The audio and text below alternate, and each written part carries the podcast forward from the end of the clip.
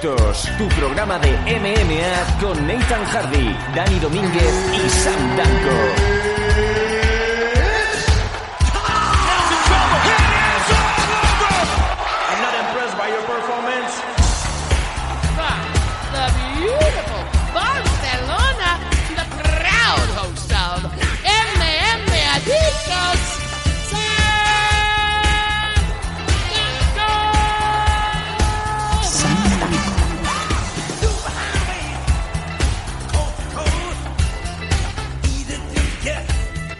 Hola, ¿qué tal? ¿Cómo estamos amigos? Ya estamos aquí en el MM Adictos 202. Vaya semanita y sobre todo qué fin de semana de MMA que nos hemos eh, comido entre todos.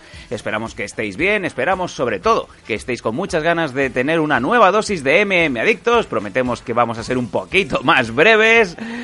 Y como no, al otro lado tenemos al hombre que más sabe de MMA en Asia, Nathan Hardy. ¿Cómo estamos?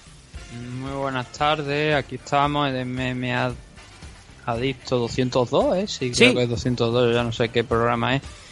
Y sí, bueno, hoy va a ser una versión, o sea, no, no es una versión reducida, sino una versión dentro de lo que cabe normal, porque hoy no hay entrevista, con lo cual esos 45 minutos, hora que normalmente suele ir cada entrevista, no van a estar hoy, así que se va a quedar un programa mucho más corto, ¿no? Sí, un programa esta más- semana pues superamos, nos fuimos un poquito más todavía haciendo un programa de 800 y pico horas, ¿no? Bueno. Sí, bueno, pero eso es porque la plataforma iVox tuvo un pequeño problema. Se ve que algún algoritmo se le quedó mirando a Cuenca. Y sí, sí, cuando veíamos que había una previa, una previa de 839 horas, digo, madre mía, Nathan Hardy hablando de Rena, ¿no? Sí, obra, vida, y arte y milagros de Rena, ¿no? Pero eso es otro- otra historia, ¿no? Y el tema es ese, que, se volvió loco eso y apuntaba un audio de apenas 6 minutos, que es lo que habíamos subido porque formaba parte de la previa de UFC 222. Y subimos la parte en la que hablábamos de Mackenzie Dern y Ali Yoder, que eran 6 minutos en total, como digo, y a Ivo se le fue la cabeza y marcó que eran 800 y pico horas, ¿no? Bueno, Entonces, igualmente. yo no sé si la gente se, acabaría ya de asustar, ¿no? Después del programa de tres horas que habíamos planteado eh, para, para esta semana. Y bueno, la verdad es que es una semana bastante buena, ¿no? La verdad, los datos que hemos visto, no sabemos qué ha pasado, pero hemos entrado arriba. Eso, eso te iba a decir y lo primero de todo que queremos es darle las gracias a los eh, oyentes que gracias a su apoyo eh, inestimable nos han aupado hasta la quinta posición de más pro- de programas deportivos más escuchados por lo menos en la plataforma de iTunes. A todos vosotros os damos muchas gracias y bueno, a lo que decimos, ¿no, Nathan? Eh, rebuznan, luego cabalgamos. Bueno, depende de lo que cabalguemos, ¿no? Bueno, yo. Eh, es igual, no quiero, no quiero decir más. Pero sí que es verdad que esta semana incluso hemos estado marcando 4.000 descargas antes de llegar incluso al viernes, lo cual es un récord absoluto. Antes nos Sí. movíamos en miles, ahora vamos en 4.000. Madre mía, toco madera. A ver. Toco madera para que esto dure. Sí, no, la verdad es que ha sido unos datos que cuando lo vimos dijo, hostia, ¿qué, qué está pasando aquí, no? Y ahí estuvimos en el top 5 de los podcasts de deporte, justo por detrás de mecánica de bicicleta. Me encanta. Mecánica de bicicletas. Eso yo lo reitero, creo que es la cocaína de los programas deportivos. Algo tiene que tener ese programa sobre mecánica de bicicletas, reiteramos. Que yo lo único que sabía hasta el punto es remángate el pantalón por la parte donde va la cadena, que si no te manchas. No sé si a lo mejor hay que dedicarle un podcast de 839 horas a, a debatir eso, ¿no? Pero debe ser como la cocaína. Claro, no, no lo sé, pero o sea, tengo aquí por delante el tema de, de pues de esto de lo que te digo, de- del top de podcast de, de aquel día, ¿no? Donde, donde fuimos quinto. Y claro, te veía que lo- las tres primeras posiciones eran programas de la cadena SER. Sí, el sí, el- cuarto era mecánica de bicicleta y Sí. quinto estábamos nosotros. Y luego el resto de programas pues eran eso, de cadenas medio grandes importantes, ¿no? Madre mía. Bueno, y- y, Entonces, claro, es lo que decimos, no tenemos apoyo más que de nuestros Patreon, a los que agradecemos por supuesto su, su aportación. Y sin embargo hemos llegado a eso, ¿no? A estar Sí, quintos en, en el tema de, de los podcasts de, de deporte en general, no de polideportivo como por ejemplo en, en iVoox, sino de deporte en general. o imagínate Y, bueno, si Yo tuviéramos... sigo esperando aquí que, que me lleguen los cheques, no que no me llegan, ¿no? Y lo que no son ya los cheques, porque los cheques ya es una broma, pero sí que Eh, seguimos esperando ¿no? que, que Electronic pues no nos diga qué ha pasado con la copia que nos habían prometido de la del USC 3 para la Play 4 ¿no? Lo que, lo que decía un oyente, a ver si va a ser verdad, de que se han equivocado y le han mandado los dos a Albert de gol. El problema es que no lo puedo llegar a creer, ¿sabes? Es que no, no, o sea, no me extrañaría nada, pero no sé, mandamos, ya preguntamos la semana pasada, final de, bueno, la semana pasada, esta semana, hemos mandado ya un correo, lo pasado lo hicimos el viernes, todavía no hemos tenido respuesta, vamos a ver si hay mm, principio de semana, lunes, martes, nos contestan algo, si no, pues volver a dar por culo. Y si no, ya lo siguiente ya sabemos qué es lo que es. Un Nathan enfadado eh, con algo que tenemos la razón. Eh, no le gusta mucho a la gente verlo, ¿no? Bueno, es igual. Eh, nosotros hacemos No, lo que no es podemos. Igual, no es igual. O sea, Desde si luego. a ti te mandan un correo y te prometen algo y bueno, y te dicen, oye, os podemos hacer llegar tal, Bueno. eh, decimos, venga, vale, pasamos la dirección y estamos dos semanas. Hemos sido pacientes, yo creo, bueno, dos, no, yo diría que son dos o tres. Tres incluso, semanas, ya. tres semanas llevamos. Tres Por semanas. eso digo, hemos sido pacientes, pero claro, Bueno. nosotros, a ver, que no nos, no nos deben nada, obviamente, ¿no? Pero, joder, yo confío en la palabra de la, de- de la gente, ¿no? Si me, me dicen que podemos dar esto y ahora veo que todo el mundo está recibiendo copias para sortear y nosotros no lo hemos recibido, digo, oye, ¿aquí qué está pasando? Me cabrearé cuando le llegue una, la copia de rigor al Rubius o cualquier otro youtuber No, y si se dedique se dedique esos seis minutos de vídeo en, en reírse de, de este parece una cosa o este tío es muy negro, a ver si tiene la palma blanca, cosas así, que la gente diga me, la- me like, me like. Es Sí, igual. me, me la hay, ¿no? Con la cara de, de cerdo subnormal que tienen algunos. Bueno, ¿no? va, venga, va, venga, va. Vamos a empezar ya con ese nivel eh, característico, ese ahora que tengo a Nathan calentito, vamos a empezar con las noticias en MM Adictos.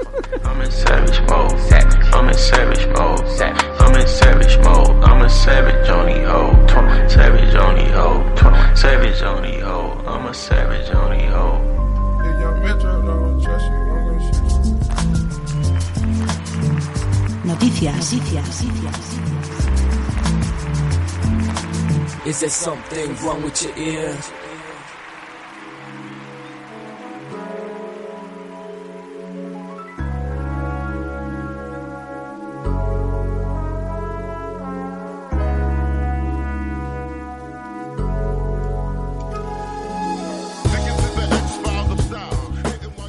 Empezamos eh, con la primera de las noticias, ya que estamos hablando de gente polémica. Creo que nunca mejor dicho, John Jones vuelve a saltar a la palestra. Vaya semanita ha tenido John Jones, el antiguo campeón light heavyweight de UFC. El cual, Nathan, yo creo que hemos tenido una, digamos, unas explicaciones que ha dado en, en juicio que, que creo que si ya lo tenía chungo, ahora lo tiene mucho peor, ¿no? ¿Qué, ¿Qué ha pasado con John Jones esta semana? Porque cada vez que habla sube el pan. Sí, bueno, pero es que aquello fue surrealista. Yo no he visto, o sea, tú escuchabas a John John en la, en la audiencia que tenía allí con la Comisión Deportiva de la Comisión Atlética de California y aquello, yo cada vez que lo escuchaba eh, y creo que es la sensación de mucha gente, eh, estábamos pidiendo a grito por favor que alguien lo calle, tío. ¿De verdad? Alguien le, sí, que, que deje hablar aunque sea su abogado o a quien haga falta, pero que él se calle, porque cada vez que hablaba o algo estaba metiendo mal, mal la pata, hasta el punto de que incluso le habían dicho que, bueno, ahora explicaremos por, por qué, ¿no? Pero que en consecuencia de todo lo que estaba pasando, que se había pensado en cambiar de, de pues de, de, de manager, de equipo, de, de tema que le llevasen los temas, ¿no? Y, y él dijo riéndose que no, que o sea, que, que ni, ni en broma, ¿no? Pues, Mejor dicho, dijo que, que sí, que claro que lo había pensado y luego se rió y dijo no, no, es una broma, no, no. ¿De verdad? Eh, no, sí, de en, verdad, en grandes, eso- eso en, de verdad. en grandes rasgos, la idea era, vamos a hacer esta primera audiencia para ver si la, digamos, el CSAC te quita un poco, empieza a, a desviar cargos o empieza un poco a, digamos, a limpiar ese final de, de esa resolución que aún no se sabe y en vez de, de empezar a pulir y a sacar de ahí, se fue con 205 mil dólares de multa y ya la licencia revocada, aún pensando cuál va a ser el, el final, que estamos pensando ya, sabemos que van a ser tres o cuatro años de suspensión. Claro, porque esa es la otra parte, ¿no? De la, del problema de la Sí. historia de, de John John. Es que esta, esta sanción, bueno, ya le ha dicho que no le van a, a renovar la licencia que caduca no sé si es por agosto me Agosto. parece o algo así aproximadamente creo que caducaba la licencia de sí mira aquí está el dato sí caduca en, en agosto la licencia de John John y no se la van a renovar obviamente y luego los 205 mil dólares no pero el tema es que la sanción de, de la usada no ha llegado todavía y claro eh, la sanción de la usada se prevé que sea mucho mayor por ser la segunda la segunda vez tú lo dices no de creo que son tranquilamente me parece según la legislación creo que eran cuatro años me parece de dos a cuatro años según ellos pues vean no Según, Eh, eh, una cosita, una pequeña apreciación, según los medios especialistas americanos de, de MMA, eh, titularon la defensa de John Jones como eh, posiblemente la más inepta, eh, sorprendentemente, sorprendentemente inepta y eh, anodina basada en conjeturas y falsas esperanzas. Esto me flipó, de verdad. Claro, a ver, la, defensa de John John lo que había dicho es que él tomó esa sustancia sin saberlo. Es decir, que había algún suplemento pues que estaba contaminado y que eso es lo que ha provocado que, que diera positivo. Pero, claro, mm, según lo que, de- que le dicen que, que dio positivo por una por un tema de me parece que incluso que fuera de esteroide no y Turinabol. lo que dijo Sí, es Sí, un, que- metabolismo. es- sí, es, es como un esteroide, digamos. Sí, que lo que dijo su abogado es que eh, habían dado, habían mandado a investigar por una serie de suplementos que tomaba John John y que ninguno de ellos estaba contaminado por esteroides. Eh, entonces, A ver. ¿cómo da, ¿cómo da John John positivo por, por una sustancia que no están esos suplementos? Él ha jurado y perjurado que no ha tomado esos esteroides. Es más, incluso ha dado a entender que él no puede controlar 24 horas lo que le están poniendo en el plato. Esto es un poco como esos eh, antiguos eh, dirigentes de la oposición en Ucrania o en el Kremlin en donde pues acababan contaminados, ¿no? O sea, ¿es, Mm. es posible que el tío se haya vuelto un paranoico o que simplemente haya dado una explicación que mm, haga sonrojar a su propio equipo? Hombre, no, son, sonrojada a su propio equipo, el- eh, yo creo que sí, ¿no? Porque una de las declaraciones que también hace John John en esta, en esta vista es que mm, admite que él no hizo ninguno de los tutoriales de la usada con respecto al tema de los test antidopaje y de las posibles sustancias. Dice que no lo hizo, que sin embargo estaban firmados por él. Sí, Pero claro, cierto. según el propio John John, que es donde te lleva la mano a la frente, en plan la película esta de aterriza como puedas, ¿sabes? Sí. Eh, es que dice que no solamente no los hizo, sino que bueno, para, para- tú para hacer eso, para demostrar que tú lo has hecho, tienes que firmar. Pues Claro. mm, contento, no solamente ya alegre no de decir que no lo había hecho, dice que fue su equipo el que los hizo por él y que además falsificaron su firma. Con lo cual ha metido un marrón también, ya no solamente está él, sino que también ha metido a todo su equipo diciendo esto. Es, creo que es una manera muy bella de hacerse autosabotaje, ¿no? Sí, la verdad es que sí. Hay una cosa, de, la verdad, uno de, los puntos de, de- de la, eh, que declara John John, que en cierto modo tiene razón, que dice que eh, meterte, porque hay una fecha, vale, desde creo que desde el, eh, desde el, lo tengo por aquí, entre el 11 de octubre y el 28 de julio, que es el, día que da positivo, o sea, no, perdón, entre julio y el 11 de octubre, teniendo el, positivo el 28 de julio, él dice que, o sea, entre, entre esas dos fechas, entre julio y octubre, él le hicieron varios test y no volvió a dar positivo. Y lo que él decía es que eh, tomar esteroide una semana antes del combate, que sería algo muy estúpido. Y además que había estado, por lo visto, dando charlas, además, eh, a, to- a gente, a niños pequeños, sobre el tema de, pues, de, de, de- de dopaje, de drogas en general, ¿sabes? Porque no solamente tiene los problemas John John dentro de, de la jaula, sino, bueno, por el tema del dopaje, sino también fuera, ¿no?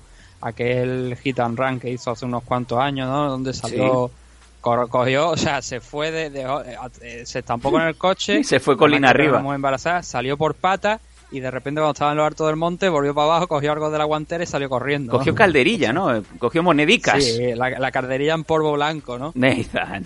Eso, Eh, presuntamente. eh, presuntamente. John John ha dado positivo. Uno de, uno de los temas, bueno, John John, todo el mundo sabe que I Love with de Coco, ¿no? Sí, sí, sí. eh, O sea, es no cierto, es una es cierto. sorpresa ni es algo nuevo lo de John John. Y claro, dice que no es la misma persona que hace tres años cuando, cuando tuvo aquel accidente, pero oye, entre medio ha vuelto a dar positivo, ¿no? Obviamente creo que son dos cosas distintas. Una cosa es que tú hagas un hit and run y que te lleves una bolsa de, de, de polvos mágicos o te los metas en tu tiempo libre y otra cosa es el tema del dopaje. Creo que son dos cosas que no deberían ir de la mano, ¿no? Recuerda, por ejemplo, cuando, por ejemplo, cuando lo de eh, pues mucho atrás, ¿no? Pero cuando a Ali le quitaron la licencia de boxeo durante unos años, aquello fue a Ali le quitaron la licencia básicamente porque se negó a Vietnam. Bueno, ya, pero estamos hablando de son, otro- eso, o sea, son mezclar otros temas tiempos. legales Otros tiempos. con claro. temas de deporte. Sí, sí, sí, sí, sí. Son dos cosas distintas, ¿no? Que eso hay que tenerlo mucho en cuenta. Pero claro, eh, aquí está sentado en el banquillo por otros temas, por temas de dopaje y la verdad es que no, no pinta bien porque, bueno, ya lo decimos, 205 mil dólares. eh, le han revocado la lic- la licencia, que no se la van a renovar una vez pues pasado agosto. Y a la espera de la sanción de la usada, que obviamente va a ser mucho más terrible que esto que ha pasado esta semana. Sí, sí, y desde luego el esteroide fantasma, podríamos eh, declarar que se llama la película, porque mira que le han mirado todo, eh, le han mirado todos los suplementos, incluso comentan que le miraron los aceites de masaje. Que yo quiero saber dónde está ese aceite de masaje con esteroides, ¿no? Que te meten eh, bajo la piel y de repente te empiezas a subir como Super Mario Bros, ¿no? Es que, es que el problema es que la defensa tiene un problema de tres cojones, porque si el propio abogado, que además ha representado a otros muchos muchos luchadores en Sí, estos sí. temas, incluso creo que el propio Brock Lesnar, por ejemplo. Cierto, el mismo. Me parece que también es el mismo tío que Es siempre mismo, sí. fue, mira, me parece que fue Joel Romero, creo. Eh, Brock Lesnar y John John y no sé si alguno más. Vaya- Joel Romero me parece que también lo representó este, este hombre y consiguió que le redujeran la, la sentencia. Vaya la- cartera de cuidado. vaya cartera de clientes que tiene el, el abogado, ¿eh? Parece que todo el mundo Sí. se, se alinea donde, donde le pertoca. Sí, parece que está en Suiza, ¿no? Defendiendo a, a gente exiliada. Madre mía. El tema es que eso, ¿no? Que lo que digo, que mm, este, este hombre pues tiene ya un historial, pero claro que tu propia defensa dice que ha mandado unos 15 suplementos, y incluyendo estas cremas de las que tú hablas, cremas de masaje, y ninguna de ellas ha dado positivo por esteroides, dice tú, hombre, vamos a ver, si tú mismo no estás contradiciendo porque no, lo, no contradijo los test, sino que lo que sacó fue esto, dice, hombre, es que hemos mandado estas sustancias y ninguna ha dado positivo. Ya. O sea, ¿qué, está, ¿qué estás intentando decir? ¿Que la usada de alguna manera ha hecho una conspiración judeo-masónica contra sí. John John? Así suena. Y, y ha metido algo de esteroide, una prueba de turinabol, que es por lo que ha dado positivo en, en las pruebas. Seguro que John Jones en su casa llama a, Malik, Ma- a Malky Kawa, su, su representante, le dice, Malky, me tienen manía. Sí, cuando precisamente, mira, hay uno de los momentos donde donde creo que dice que el plano está por ahí, que es donde dicen esto lo de poner, no, yo, yo los, los, test de la los, los, eh, los tutoriales de la usada, los cursillos de la usada los, los firmaba mi gente con- estampando mi firma pero falsificándola. Y en ese momento vemos como la cámara se amplía y te ve al manager o a alguien de su equipo sentado detrás con cada situación como diciendo, hijo de puta, nos la estás buscando, ¿no? Sí, sí, la cara del Cupcake Dog, ¿no? Viendo los flashes Sí. de, de Vietnam. de Vietnam, ¿no? Y la verdad es que John John no ha salido favorecido y por eso lo que decía Sí, sí. al principio de cuando hemos empezado a hablar de esta noticia, que era, por favor, que alguien lo calle, que deje de hablar, porque cada vez que está hablando está implicando a más gente, está metiendo más la mierda hasta el cuello y obviamente, pues bueno, al final salió como salió. Que creo que está incluso suave, porque 205 mil dólares de multa Es una parte- que se estaba riendo de toda la comisión que tenía delante. Sí, pero es una parte de, de la bolsa que consiguió en aquel combate en UFC 214, que era la parte Mm. que le había pertocado de, de su pelea contra eh, Cormier. Sí, una bolsa que, por, o sea, ese dinero, por cierto, que eso va para la, para la comisión atlética, no va Sí, sí. para el luchador que creo que es el que debería Sí, sí. recibir el dinero, pues como afectado, ¿no? De Es un poco el lema De una de las cosas que criticó Sí. Marjan, me parece, en su momento, y que él pedía que, Sí. oye, que el dinero... eh, bueno, no pedía la bolsa de realmente de... De, de esto que lo- la sanción que le bueno no sé si la llegó a pedir la sanción que iba para la parte para la comisión de, de Nevada sino también el dinero de Brock Lesnar por aquella pelea que- porque dice oye a mí me habéis puesto en peligro ¿no? eso fue un poco también Queen Drama ¿no? Sería un poco haciendo como. Nathan, sería un poco Sí. como, como Hacienda, pero usada somos todos, ¿no? Y, y además ha sacado el tema de Brock Lesnar, esto también cae en eh, agua de borrajas porque sim- la verdad, sinceramente, lo que estaba preparando UFC para este año, el gran combate de este año, estaría pues sí, eh, en torno al, al UFC de, del- de julio, del fin de semana patriótico de Estados Unidos que era mm, ni más ni menos que emparejar a John Jones contra Brock Lesnar, un Brock Lesnar que sí está actualmente en WWE, pero curiosamente a final de este mes acaba contrato con la empresa de wrestling y ya abiertamente están hablando de que quiere volver a, UFC una vez más y ya como sabemos que Brock Lesnar es especialito en, en, sacar partida de todo, ya este pasado fin de semana estuvo ya con Dana White en la oficina haciéndose la típica foto, vamos a ponerla en, en internet para reírnos de todo el mundo y que mi precio suba, ¿no? Me imagino que ahora, sabiendo que John Jones puede estar tres o cuatro años fuera de circulación, la posición de Brock Lesnar ahora mismo no creo que sea interesante para él, porque ¿contra quién lo pones? ¿Contra Engano en caso de volver a UFC? El, el, big match, el big money match era este, era John Jones contra Brock Lesnar. Bueno, puede haber algunos combates que yo creo que le podrían poner a, a Brock Lesnar y, vender, la verdad. Mm, No sé, por ejemplo, Verdun, gente contra la que no se haya enfrentado, sabe que a lo mejor no estén en ese momento peleando por el título, tengan un- el título en mente, pues podría ser un enfrentamiento. Al fin y al cabo es que las- el caso de, de Brock Lesnar ya, bueno, dio esa sanción, dio ese positivo, ¿no? Además, creo que fue en el mismo pay-per-view de John Jones. En el de. No, fue en, en UFC 200, el combate contra Mark Hunt. Claro, pero el de John Jones también fue ahí, ¿no? ¿O fue- 214. Ah, 2.14 fue después, vale, Eh. vale. No, no, no me acuerdo ya. Eh, Eh, pero eso ya cumplió, cumplió Sí, su sí. sanción de la usada, que era un año. Corte, Con lo cual ya, ya se le puede otra vez, él ya puede pedir otra vez la licencia y, y volver a, a pelear. Cierto. Eh, lo hablamos en algún daily, ¿no? Que Heyman, Paul Heyman, el manager, entre comillas, de, de dentro de la afición ¿no? de WWE, pues había dicho que, que cabía la, cabe la posibilidad, ¿no? De que lo veamos este año.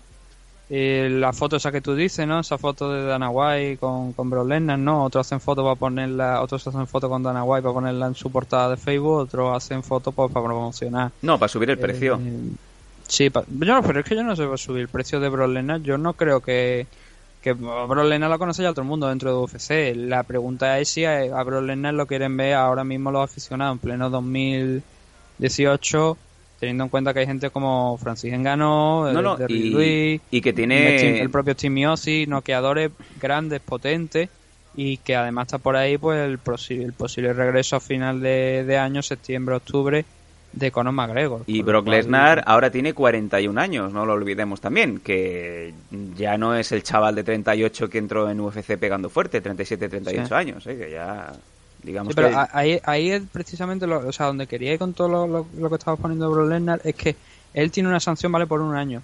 Él tiene 41 años, ahora mismo llega a un pay-per-view, un pay-per-view importante, ¿vale? Él cobra a lo mejor su millón, dos millones de dólares entre pay-per-view y entre de estos, y si le da positivo por dopaje, le da igual. Sí, cierto. O sea, le da exactamente igual porque él, ¿qué le caen? ¿Cuatro años? Dice, ¿tú te crees que Brock Lesnar va a volver a pelear? Cuatro años con ese porcentaje de bolsa más de puntos de pay-per-view, pues lo- claro. estamos a lo de siempre. ¿Gana 10 millones? Bueno, ¿qué pasa? ¿Que te pueden sancionar? Bueno, te quedarán dos y medio, tres limpios. O sea, aunque... No, no, más, más. O sea, más. Yo creo que la sanción me parece que es un. Pues un 20, un 30% me parece del Sí. total de lo que cobran del salario. Sí, correcto, entre el 20 y el Ellos 30, sí. cierto. Porque claro, o sea, la comi- o sea, la comisión, el dinero que te quita es el, o sea, mm, el dinero que USC dicen que has cobrado por salario por contrato, Ahí es decir, está. ahí no va el paper, ahí no van los pay-per-view. Muy listo, muy avispado, cierto. Eh, la bolsa oficial es la es donde mete mano es donde mete mano la comisión. Los puntos de porcentaje de pay-per-view, eso eh, digamos que se da debajo de la mesa, ¿no? En, en la oficina, cuando han acabado todos que se están duchando, ¿no? Es que Dana White llama a Brock, Brock, sube a mi despacho. ¿Qué te iba a decir? ¿Te gusta el cuadro este de Araki de la violación? Sí. Eh, mira para allá y ves cómo le cae un, digamos, una, una bolsita, ¿no? Un DIN A4 lleno de, de billetes dentro, ¿no? Ah, y es eso el tema, porque la comisión, muchos de los sueldos, nosotros los sueldos que conocemos, aparte de los de Rivo, porque se hace público, los, los sueldos que se conocen son esos, ¿no? Por ejemplo, Cyborg hizo ayer 500 mil dólares. Fíjate. Si ahora da positivo por dopaje y la sancionan, eh, esos 500 mil dólares, pues ahí sería de donde perdería, ¿no? Perdería del dinero por el por el pay-per-view, con lo cual es una ventaja obviamente que tiene Brock Lesnar, ¿no? Le ponen Sí. un salario fijo, pero luego el resto se lo lleva aparte, ¿no? Sí, sí. Ojo, cobra luego. eh, Entonces, con lo cual le da, le da un poco igual, ¿no? El tema de decir, bueno, a lo mejor la sanción a mí me suda los cojones porque yo me voy a, voy a coger dinero, me voy a meter otra vez en el wrestling si quiero y si no, pues a pegar tiros en Minnesota, ¿no? Con Bueno. la sandía y cosas así. Bueno, estaremos al tanto de, de todo lo que se va a mover, pero antes de cerrar la carpeta, me gustaría también, como bien he dicho, John Jones ha estado metido en polémicas, no solamente con ese, esa paupérrima defensa delante de, de las acusaciones, sino también por lo visto en redes. Y es que creo que se picó de alguna manera con Misha Tate, ¿no? Se engancharon por internet, por Twitter. Sí, bueno, eh, Mitch, había dicho que mm, no podía creer, o sea, con respecto a todo el mundo, a todo el tema de John John, pues que no se creía, ¿no? Lo que estaba pasando sobre, sobre John John, que era una lástima, ¿no? Lo que estaba pasando y John John tuvo la maravillosa idea de eh, mandarle un mensaje, responderle, dando a entender como que, que Misha Tate a la primera a la primera dificultad que había tenido en su carrera, entiendo por el enfrentamiento donde casi la matan, ¿no? Contra, contra Mandanune, pues eh, que había, se había retirado la primera de cambio, ¿no? Sí. De- dificultad que había tenido a lo largo de su carrera, ¿no? Entonces, claro, Misha Tate le contestó, le dijo que si estaba intentando dar a entender eso, pues bueno, que ya, ya había demostrado lo que tenía que demostrar en su carrera, ¿no? Y bueno, que realmente Misha Tate no se retiró con Amanda Nunes, se retiró después con Raquel Pennington, ¿no? Cierto. pero la- la- obviamente la derrota importante fue la que fue. Y, y eso, ¿no? Y John John lo que pasa es que dijo que, que se había equivocado, que combatir la negatividad con la negatividad era mala idea y que le concedía la victoria a Misha Tate en, en este tema, ¿no? Pero claro, tú ya habías soltado el palo, ¿no? Ahí ya habías Claro. dicho que, que Misha Tate, pues, a la primera dificultad que había tenido a lo largo de su carrera se había retirado, ¿no? Sí. Y obviamente es falso, porque nada más que tiene que ver los enfrentamientos, las peleas que, que ha tenido Misha Tate a lo largo de su carrera, como se ha encontrado dos veces con Ronda Rousey, en ningún momento se rindió, como Kazingano también, la por poco la, la, la, la pone a soñar eh, en, en la jaula y más combates que ha perdido a lo largo de su carrera, ¿no? Y, sin embargo seguido ahí, con lo cual las palabras de John John pues obviamente no eran hacer, no fueron acertadas, Misha Tate se lo hizo saber y esa es simplemente la historia ¿no? que había entre John John y, y, y ¿no? John sigue a lo suyo, sigue tratando de echar mierda para los lados, pero yo no sé si igual deberían hacer alguna prueba psicológica, por lo mismo lo, le sacan algún tipo de... No, no que esté loco, ¿no? o sea, cuando se dice enfermedad mental no necesariamente tiene que estar loco, de esquizofrénico, algo para encerrarle, ¿no? Pero sí que obviamente que entre las declaraciones que hace, luego plantarse a la comisión con esa con esas palabras Sí, sí.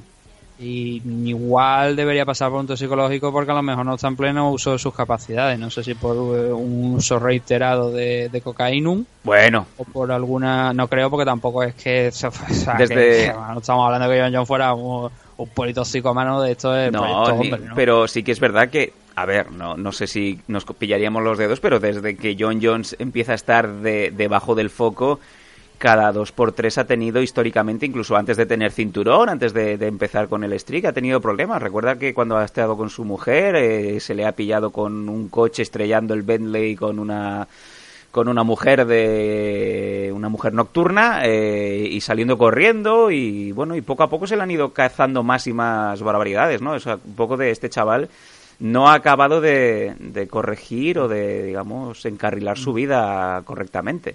No, no sabes ya si es el punto en el que igual es un cabra loca de estos que va liándola constantemente o es que realmente tiene algún tipo de problema porque joder que nadie de su entorno le diga "Eh, vamos a, vamos, a- vamos a sentarnos aquí vamos de esto además creo que me parece que llegó a ingresar no llegó a ingresar en una clínica y duró un día. Mm, ahora no lo sé pero también sé que o eso fue otra persona. recuerda que el anuncio que le hizo Nike en donde corría delante de un policía Y el, el anuncio duró, pues sí, duró 10 días porque tuvieron que retirar el anuncio, que fue cuando coincidió con lo del accidente que perpetuó aquel accidente con aquella mujer embarazada y salió corriendo colina arriba, ¿no? Sí, sí, sí. Ah, Sí, fin. no, mira, lo tenían por aquí. eh, que sí, fue a una, estuvo interno en una, en una clínica por el tratamiento de, de esto del tema de la cocaína y tal y cual, pero me parece que duró un día o, un- o muy poquito tiempo dentro de la, Bueno, de la clínica. A lo lo mejor cual- entró y dijo, ya está, ya estoy curado. Sí, curado. Coño.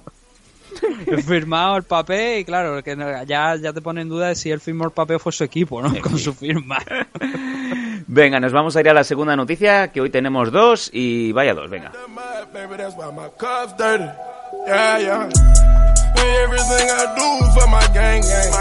Even though I made it on the Forbes, ain't a thing changed. I got more money than I ever had, I can take some more pain. You got booked for a controlled substance, I want more drink. Seguimos con música de gangsta, gangsta rap. En este caso, la siguiente noticia es otro viejo rockero que vuelve una vez más a bailar en, de, bueno, en, en primeras posiciones. Y es que John Fitch vuelve una vez más a la palestra porque ha firmado por Bellator. Y vaya primer combate le han asegurado contra otro grandísimo veterano, también muy controvertido, Paul Daly. Eh, bueno, Bellator 199 Main Event, John Fitch contra, contra Paul Daly, Nathan. Un Paul Daly que también hace unos días estaba hasta las pelotas de Bellator, diciendo públicamente que en cuanto acabe su contrato se larga. Sí, eso es lo que me, me ha sorprendido de, de esta pelea, ¿no? Que, que de repente, pues. Que se quede en Bellator cuando ya había dado a entender que se iba ahí, que, que, que prefería explorar sus opciones fuera de la compañía. Y de hecho, creo que había, me parece que había dicho que había llegado a un acuerdo para, para, para marcharse. Eh, este jueves pasado, mmm, según Dave Meltzer, ya estaba todo firmado. ¿Firmado? ¿En qué sentido? Bueno, pues que él ya había llegado a unos términos eh, de acuerdo con Bellator para acabar dos combates que le quedaban y fuera. Sí, por lo visto sí. Uno de ellos creo que era contra Michael Page, al que tiene bastante ganas de enfrentarse. Ahí está. Y el otro era este, ¿no? Que ya lo hemos sabido con, con John Fitch, que va a ser en Bellator 199. Eh, es un buen enfrentamiento, pero claro, si ya Paul Daly ha manifestado sus su ganas de salir de la compañía, no sé hasta qué punto va a presentarse aquí con, con ganas de presentar pues, combate, ¿no? Y, y, una guerra, pero eso, bueno, ya lo veremos por delante por, por cuando llegue eh, Bellator 199. El caso es que la división welterweight de Bellator se está poniendo por lo menos interesante. Uh-huh. Tienen a Rory McDonald, tienen a Douglas Lima, pero bueno, Rory McDonald es el campeón, John Fitch que llega también, que aunque sean luchadores veteranos, pues dices tú, bueno, pero por lo menos aportan algo, ¿no? Oh, y tanto, y tanto, Son, bueno. Aportan sobre todo el nombre, entre que, ¿no? De, de, estar ahí un luchador de la talla de John Fitch, que bueno, después de UFC pues tampoco es que haya tenido mucho éxito, ¿no? Allí en World Series of Fighting. Bueno, pero eh, hay... La Professional Fighting League, ¿no? La PFL, que es ahora como se conoce a World Series of Fighting. Sí, bueno, llegó a ganar el cinturón en 2016. O sea que, bueno, mm. es una empresa floja sí, pero, lo que claro, lo, como ha quedado no World Series of Fighting. Tampoco, también Joe Burman lo puso a soñar con una guillotina al sí. poco de empezar combate, ¿sabes? En World Series of Fighting. Eso, ¿no? digamos, fue, fue el asesinato de la carrera de John Fitch. Por eso te digo, pero que aún así que tienen, tienen luchadores interesantes. Core Scott también creo que sigue por ahí por, por la división welterweight, eh, Michael Page sobre todo, que quieren hacer cosas con él, pero yo no sé hasta qué punto Michael Page puede llegar a seguir interesado aquí, porque mmm, le hemos visto que, eh, hombre, lleva ya sus su buenos combates aquí en, en MMA, estamos hablando de 12 combates, y todavía no ha llegado realmente a tener un rival de primera línea, que digamos, mm. o de línea primera mitad de la segunda, ¿sabes? Ahí entre yeah. medio de, de, la primera y la segunda. Lo máximo fue el enfrentamiento que, que tuvo este con, con, Fernando González, que lo perdió por una decisión dividida, que fue el peor combate que ha hecho Michael Page en, en su carrera en el mundo de la MMA. Uh -huh. y, y, desde entonces, pues bueno, sé que ha estado por ahí haciendo algo de... Creo que tuvo un combate de boxeo también por ahí y poco más, pero ahora Michael Page, pues bueno, va. Si el Bellator 299 va a estar John Fitch, en el Bellator 200 de allí de que se va a celebrar en Inglaterra, en Londres, pues va a estar Michael Page, sí. va a estar allí peleando, va a estar Phil Davis contra Linton Basel, que Linton Basel fue uno, creo que fue el último retador de, al título de Ryan Bader. Uh -huh. el, Car, el, el, main event va a ser un Rafael Carballo contra que llega Musashi, con lo cual aquel evento también está bastante bien. Uh -huh. Y Bellator, la verdad es que ahora los siguientes meses que vienen, después de, del evento de este fin de semana, que vamos a hablar a mitad de el miércoles en, en Patreon, vamos a hablar de ese de esos cuatro combates ¿no? de la sí, sí. de la main card que, que, incluso te está bien me veo yo por aquí lo tengo por delante incluso veo un 30-23 se dice pronto. 30-23 no una de las decisiones. No lo, no, creo que no lo he escuchado en mi vida. un 30-23 sí pero eso que es correr de, correr digo, por tu vida o yo no, o sea, es que un, un 30-23, ya digo, tengo que ver combate todavía, pero un 30-23 me suena que lo han matado, lo han rematado, lo han enterrado, ha aparecido por allí Tito Ortiz para echar a la tierra con la pala y luego lo han desenterrado para la decisión. Uh -huh. Porque poco más, ¿no? Bueno, Pero eh, lo que quería decir es, sí. es que a partir de, de este evento, donde Darren Cowell peleó en el main event contra Leandro Figo, defendiendo el, el tema, el, el cinturón Bantamweight, Sí. el, ahora ya descansan hasta abril, pero a partir de abril, pues, por ejemplo, está Jane Gallagher contra Dambori en, en Hungría, que también está Lena Chinikova por ahí. Luego el, el 13 de abril en la defensa del título Lightweight, la revancha entre Ben Primo y Michael Chandler con, con Eiji McKee y Justin Lauren también por ahí. Incluso está el hijo de, de Kimball Light, Kevin Ferguson Sí, Jr. Que viene, que viene de ganar. Sí, sí. Y luego el 28 de abril empiezan ya la, la- eh, eso, eso, Bellator 198 y Bellator 199 son los, los siguientes eventos ya de- del, del, por- del torneo Heavyweight, ¿no? Sí. Con Fedor Emelianenko contra Frank Mir, eh, Ryan Bader contra Muhammad Awad en Bellator 199. Me Sí. llama también la atención que, por ejemplo, vemos aquí a San Sicilia, ¿no? Peleando contra Manuel Sánchez en, en Bellator 198. Otro la verdad es que, UFC que ahora empieza ya fue- fuerte para Bellator, que va a hacer Sí. un va a intentar echar resto ¿no? en esta primera mitad del año y a ver qué lo que plantea la segunda porque va bastante bien pero bueno la noticia era esa ¿no? John Fitch firmando por Bellator ya casi al final de su carrera pero bueno si al final yo diría que hasta el final de su carrera realmente ya John Fitch John ahora mismo Fitch tiene 40 años ya. Bueno, salvando las distancias, Paul Daly tiene 35, ¿eh? Y también desde los que lleva toda la vida. Paul Daly lleva 40 victorias, 15 derrotas. O sea, más de 50 combates profesionales. Mm, en el caso de John Fitch pues bueno este John Fitch contra Portillo va a ser el, el número 40 ¿no? En, Cierto. en la carrera del combate número 40 de, la- de, de John Fitch Qué barbaridad. 40 años, 40 combates. No te extraña no que diga hasta aquí he llegado, no, yo me retiro, ¿no? ¿Para qué más? ¿no? Ya, ya, ya he dado mi combate contra Jay Shield, ¿no? Eh, En World Series of Fighting. Madre mía. Ya... Por supuesto, una decisión unánime en 5 rounds, porque, no- porque, no, porque no podía ser de otra manera. Y poco más, ¿no? Pero yo creo que ya John Fitch, eso, a lo mejor el último gran contrato este que le van a pagar en condiciones y obviamente entre es- esta compañía de, de la PFL, ¿no? La Professional Fighting League contra Bellator, pues obviamente quiere ir a Bellator, ¿no? Lógico. Ujú. Pues ya sabéis, eh, los que queráis ver a John Fitch peleando contra Paul Semtex Daly el 12 de mayo en el SAP Center en San José, California, que es donde robaron a Gasco. Nos vamos a ir ya con este bloque de noticias. Hoy veis que vamos un poquito más acelerados, es porque queremos recuperar el tiempo normal de programa y volvemos enseguida ya con el análisis del UFC 222. No os retiréis. You need a what? Boy, huh? I bust down my plane, yacht master with bezels. I flew out to Vegas, swear to God, forgot to hit her. I made them quit their jobs, then I gave them to my niggas. I gave a lot. Touch him up. Good luck. ¿Te gustan las NMA? En MM Adictos te escuchamos. Queremos muchas preguntas, preguntarnos chorradas también, da igual. Escríbenos en mmadictos.gmail.com o bien en nuestras redes sociales, arroba mmadictos.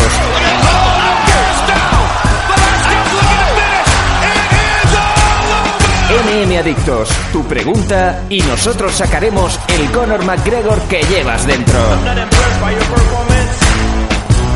Te esperamos. Que si algo es seguro es que nada es seguro, cabrón.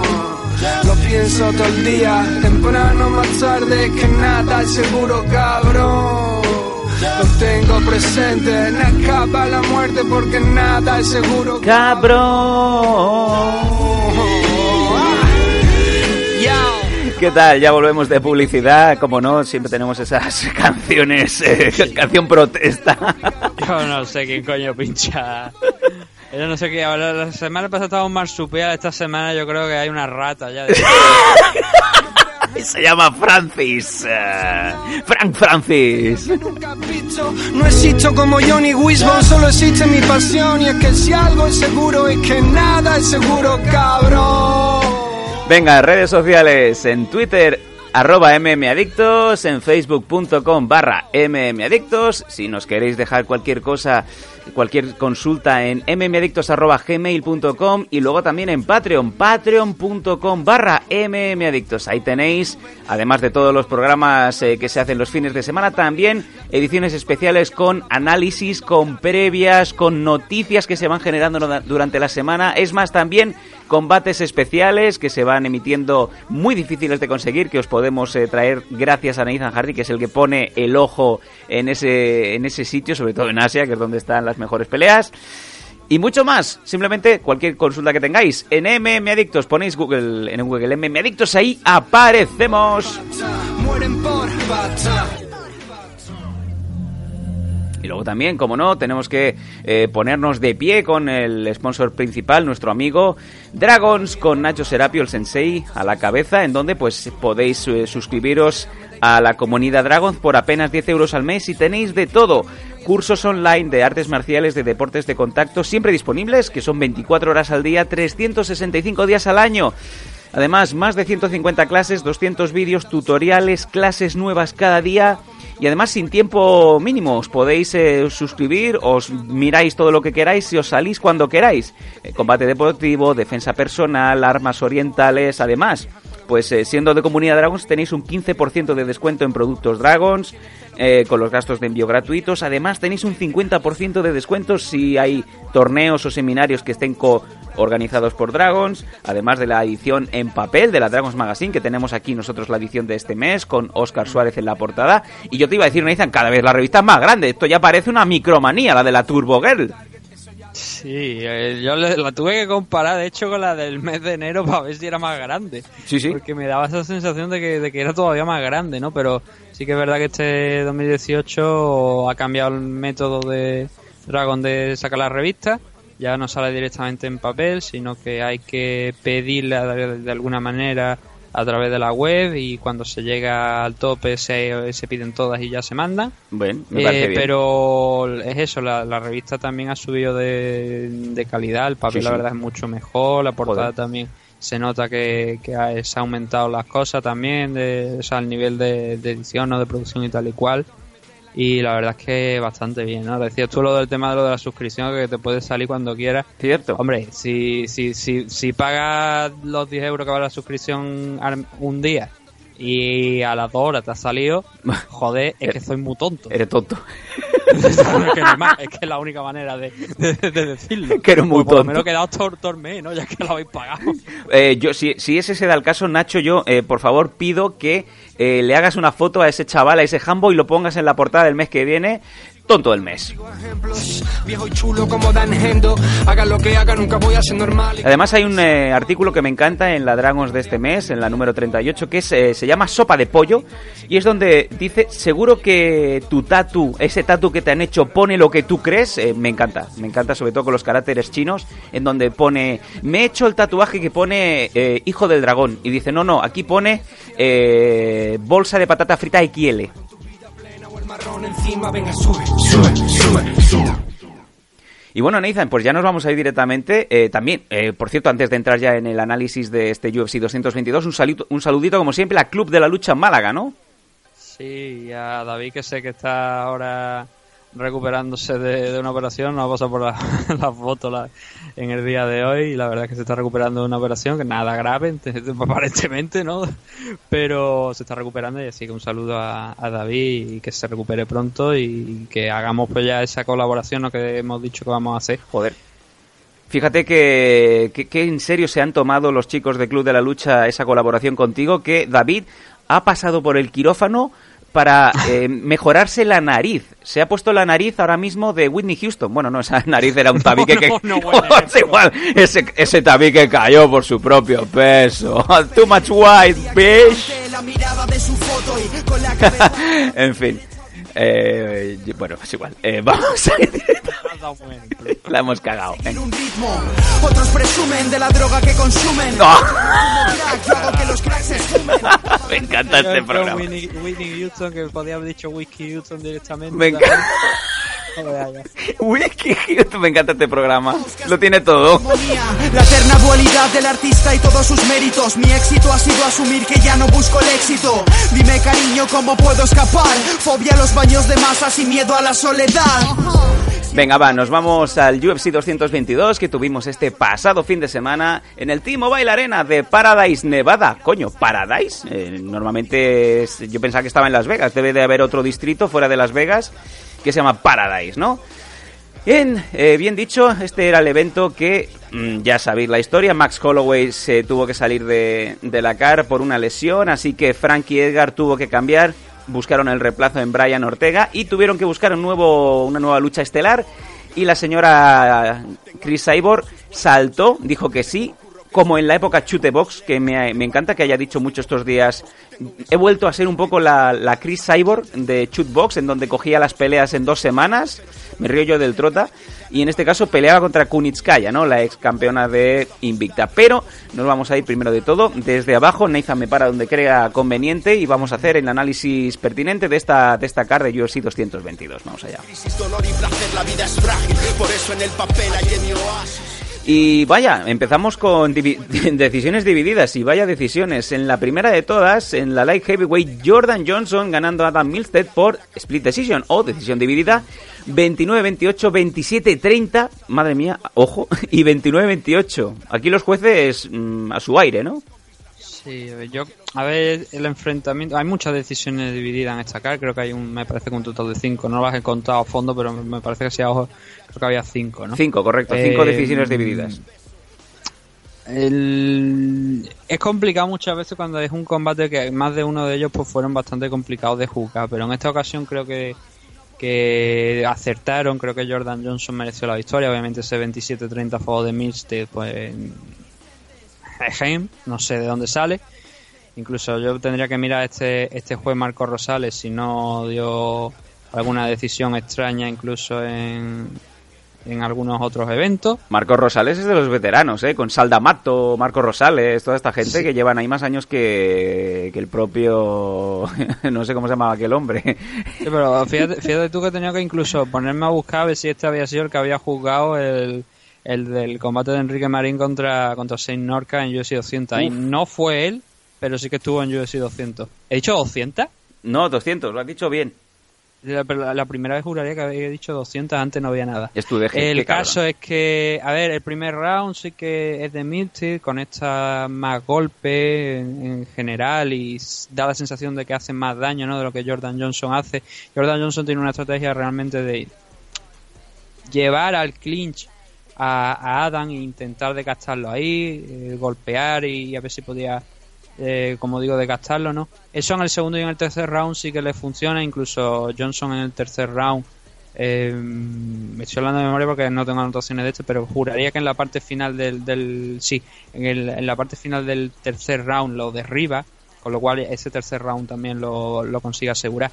Pero a mí lo que me, me llamó la- mucho la atención es la demostración que dio eh, Johnson eh, de lo que hay que hacer cuando estás en el clinch. El Johnson no se quedaba quieto en- cuando estaba en el clinch contra la jaula, él lanzaba golpes que a lo mejor no hacían mucho daño, de hecho muchos de ellos eran golpes que, que con un hammer fist incluso a las piernas de, de pero intentaba golpear, o sea, intentaba hacer algo.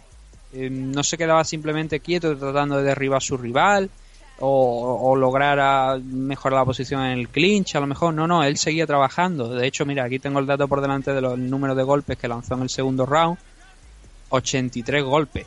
83 golpes que bueno, lo que es- eh, golpes significativos lanzó nada más que 15, ¿vale? Pero esos 83 golpes, como te digo, eran stomp en, en el clinch, pisotones, rodillazos, gol- puñetazos a, a las piernas y al cuerpo, buscando hacer daño, que eso al final suma. Pero es que no, eso, eso, eso te lo va a contar los jueces.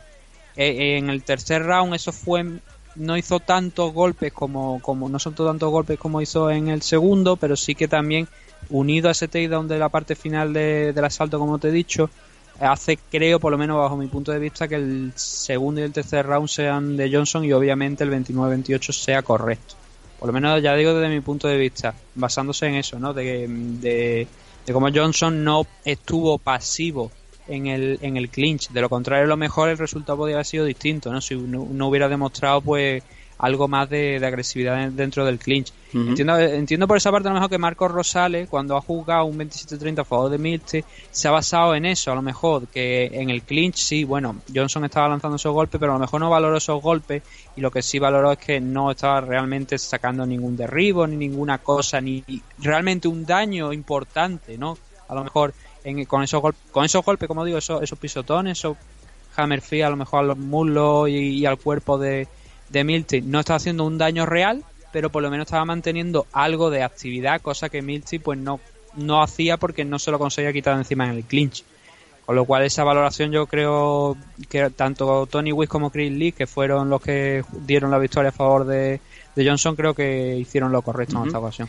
Venga, nos vamos rápidamente al siguiente combate. Otra decisión dividida. Cody Stamen ganando a Brian Caraway en la Bantamweight Division 28-29, 29-28, 29-28. Aquí sí que estoy en, en desacuerdo con la decisión oficial. Yo Creo también. que- sí, creo que Brian Caraway debería haber sido el que el que ganó este, el que debería haber ganado este combate. Eh, concretamente, creo que tanto el primer round como el tercero es suyo, sobre todo, bueno, el primero, el primero acaba con, con un intento de sumisión, pero en el tercero también consigue conectar mano, eh, quizá a lo mejor en, en volumen y en cantidad podrían estar eh, a la par en parte con, la, con Cody Stateman, pero sobre todo consigue un derribo en la parte final de- del tercer asalto también, incluso algún intento de sumisión. Ahí es verdad que hay un movimiento que es cuestionable de Brian Caraway, que es incluso, bueno, es incluso no, es ilegal, que es una pasa la pierna, lo, lo tiene lo tiene casi mm, dándole la espalda en el suelo con, en side control con una kimura, se está, está rotando hacia afuera. Eh, se está girando hacia afuera y entonces eh, Brian Caraway pasa la pierna por detrás y yo no sé si es un sin querer o que es perro viejo, pero impacta con la rodilla, la pantorrilla, la- sobre la espinilla, ¿no? sobre la parte de atrás de la cabeza de Cody Stateman y eso obviamente pues bueno sería considerado un, un golpe ilegal y a lo mejor había que haber, eh, hecho algo al respecto pero como digo en el tercer round yo creo que el, trabajo del suelo y sobre todo la, los golpes que lanzó Brian Caraway me daban la sensación de que a lo mejor estaban esos golpes más cerca de finalizar la pelea de lo que lo estaba Cody Stateman que sin embargo a ver eso contrasta con lo que hay realmente o sea con las estadísticas porque si nos miramos las estadísticas realmente Cody Stateman es el que conecta más golpes en el, en el tercer round pero creo que el trabajo de Brian Caraway sumado a ese takedown em, le hacían merecedor por lo menos en ese salto de, de vencerlo. Y el primero suyo y obviamente el, también el segundo creo que, aunque disputado, eh, es para Cody Stateman, con lo cual lo justo en mi opinión habría sido un 28-29 a favor de Brian Caraway. Creo que, bueno, tú lo has dicho que tú también estás de acuerdo con Sí. que debería haber ganado Brian y muchos de los reporteros, de, de los periodistas ¿no? de, del mundo de las MMA parece que también están de acuerdo en que debería haber sido Brian Caraway pero bueno, algunas veces es lo que pasa con las decisiones divididas. Además, precisamente aquí también una de las juezas que estaba fue la del infame eh, el aquel combate de Canelo, ¿no? Que dio un empate eh, contra contra este, no nunca me acuerdo el nombre de ¿Tú te acuerdas? de- En, en Golovkin. eh, sí, este- sí, sí, sí, efectivamente. Es que yo lo llamo JJJ. ¿no? Lo, triple G si hace falta, ¿no? Golovkin, JJJ. Eh, porque es, más- es lo que me, siempre me acuerdo. Y esa jueza que jugó aquel combate, pues estaba aquí sentada. Que a mí me hace, o sea, después de aquella decisión infame, no sé qué puñetas hacía aquí en un evento de, de UFC. Supongo que estaría, se pasaría por allí, estaría de, de guardia, alguien no querría ir al evento de UFC, dirán por tú mismo, no por tú misma, ¿no? y obviamente aquello fue una desgracia y anoche creo que, aunque menos desgracia, creo que sí se volvieron a equivocar. Pero es simplemente como curiosidad, ya digo que una de las juezas estaba en aquel combate de, de boxeo y aquella decisión fue muy criticada y parece que esta también. Y el problema es que no es la única decisión extraña ¿no? de la CAR. Pero como digo, fue un combate muy, muy justo donde realmente podía haber ganado cualquiera, pero creo que en esta ocasión, por lo menos desde un punto de vista personal, era Brian Carawell que hizo más para merecer la, la victoria aquí.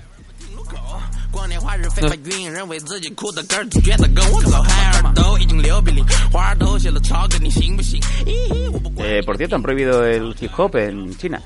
Eh, Sí, no, a ver, tú, tú has dicho Sí. lo de Brian Caraway, tú has dicho que estabas de acuerdo también con lo de Caraway, Caraway, yo no sé si tú querías explicar algo No, al respecto. no, no, no, tranquilo, no, porque estoy midiendo los timings que tenemos por cada combate y, y hablaré donde realmente estoy indignado. Eh, por cierto, lo de lo de Mackenzie Dern, tengo que comentarte una cosa y te lo voy a confirmar, lo que te dije ayer que iba a pasar y que pasó. En la Welter, Zack Otto ganando a Mike Pyle, retirándose Mike Pyle, Quicksand por TKO, puñetazos en el primer asalto, Nathan. Sí, el, bueno, el, el final viene un poco también a... Me recordó al combate que de, de San Albi la semana pasada, ¿no? Que comentamos que su rival, el polaco, pues fue de frente y con las manos abajo y se comió un golpe, pues porque era lo que tocaba. En esta ocasión, Mike Pyle iba con la defensa pues también un poquillo más alta, ¿no? Pero mm, Otto consiguió meter un, meter un hook de esto, pero de los de libros, con la derecha, de esto de, joder, esto es de lo que te ponen en la Wikipedia de cómo es un hook, ¿sabes? De cómo es el movimiento. Sí. Pues tal cual, le, le impactó, lo mandó al suelo y... A ver, no te voy a decir que la, el combate igual está parado prematuramente porque creo que no Bueno. tengo ahora quién era el árbitro Herding. No me, hables que de, da- no me hables de paradas prematuras, que vaya semana llevamos, ¿eh? Mm, no sé por qué lo dices, pero Sí. Eh, el tema es, es esto, que, o sea, que él, él cuando cae, cae, cae Mike Pyle, Autouso pues se le lanza encima, empieza a golpear, se defiende bien, porque se defiende con, la- con los brazos en alto, muchos de los golpes de los que está lanzando Auto le dan los brazos, y hay un momento, bueno, donde se abre un poco y gira hacia un lateral, eh, Mike Pyle, ¿no? Intentando pues buscar un poquillo de más defensa. Yo creo que eso también Jardín lo toma como que ya prácticamente pues que como que se ha rendido, que no, no va a seguir en el combate, pero él se sigue defendiendo de la misma manera en la que se estaba defendiendo cuando le estaba dando la guardia completa. O sea, él sigue parando esos golpes. Pero como no reacciona, no sé si eso es lo que lleva a Jardín a parar. Eh, a ver, no te, como digo, no, no te puedo decir que está mal parado, porque entiendo por qué lo para Jardín.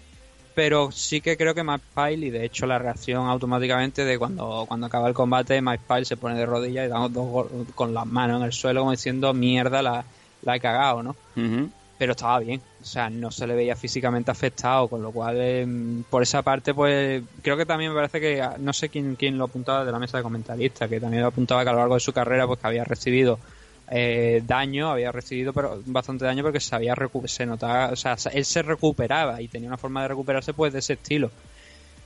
Es una pena, ¿no? Porque es lo que dicen en su combate de retiro y seguramente habría preferido a lo mejor que hubieran extendido unos segundos más y recuperar, pero entiendo lo que lo que hace Jardín y una buena victoria para Zack, que teóricamente era lo previsible, ¿no? Era un luchador más, más joven, que viene también eh, con, pues, con más, o sea, de grandes combates, pero con unas buenas actuaciones, aunque sean derrotas.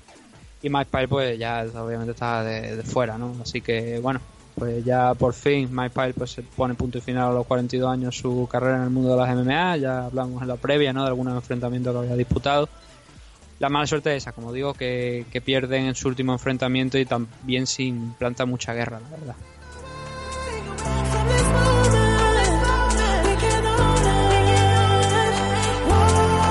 Y aquí llegamos a posiblemente uno de los combates más polémicos. En la middleweight, Sibi Dalloway ganando, él no lo quería o no lo sabía o se hizo el, se hizo el listo, ganando a Héctor Lombard por descalificación de este último por dos puñetazos que llegaron después de que sonara la campana, eh, tras el primer asalto. ¿Tu opinión, Nathan? Eh, a ver, hay un- Herdin le pregunta al árbitro que si son intencionales los golpes o no son intencionales, porque la diferencia a lo mejor entre un no conte y, un, y una descalificación es que hubiesen sido pues sin querer, ¿sabes? Sí. Una mano que lo que hubiera noqueado, a, lo hubiera mandado a la lona, pero que lo hubiese sido sin querer o muy, muy quizás en el límite del, de- del bocinazo, ¿no? Final de, Sí. del round. Sí, sí, sí, sí. sí. En el caso de, del enfrentamiento de, de aquí, de lo que pasó realmente, eh, Dalloway lanza una, una patada a media altura que había estado lanzando casi todo el round y se la había estado parando en cierto modo estos Lombard. Se la, había- hecho, ya te digo, durante todo el asalto y estos Lombard a eso normalmente respondían con una izquierda. ¿Qué pasa? Que aquí lo volvió a hacer. El problema es que lo hizo fuera de tiempo, porque en el momento en el que pega esa, esa patada a media altura con la derecha, ¿no? A la parte izquierda, que esto es Lombard es zurdo, pues pega, esa, pega esa patada en ese momento, es cuando suena la bocina. Y claro, suena la bocina ese, y, pega un, un directo con la, con la derecha y lo peor no es ese golpe, sino es el, el de izquierda, que es el que realmente noquea a Cividolo y lo manda a la lona.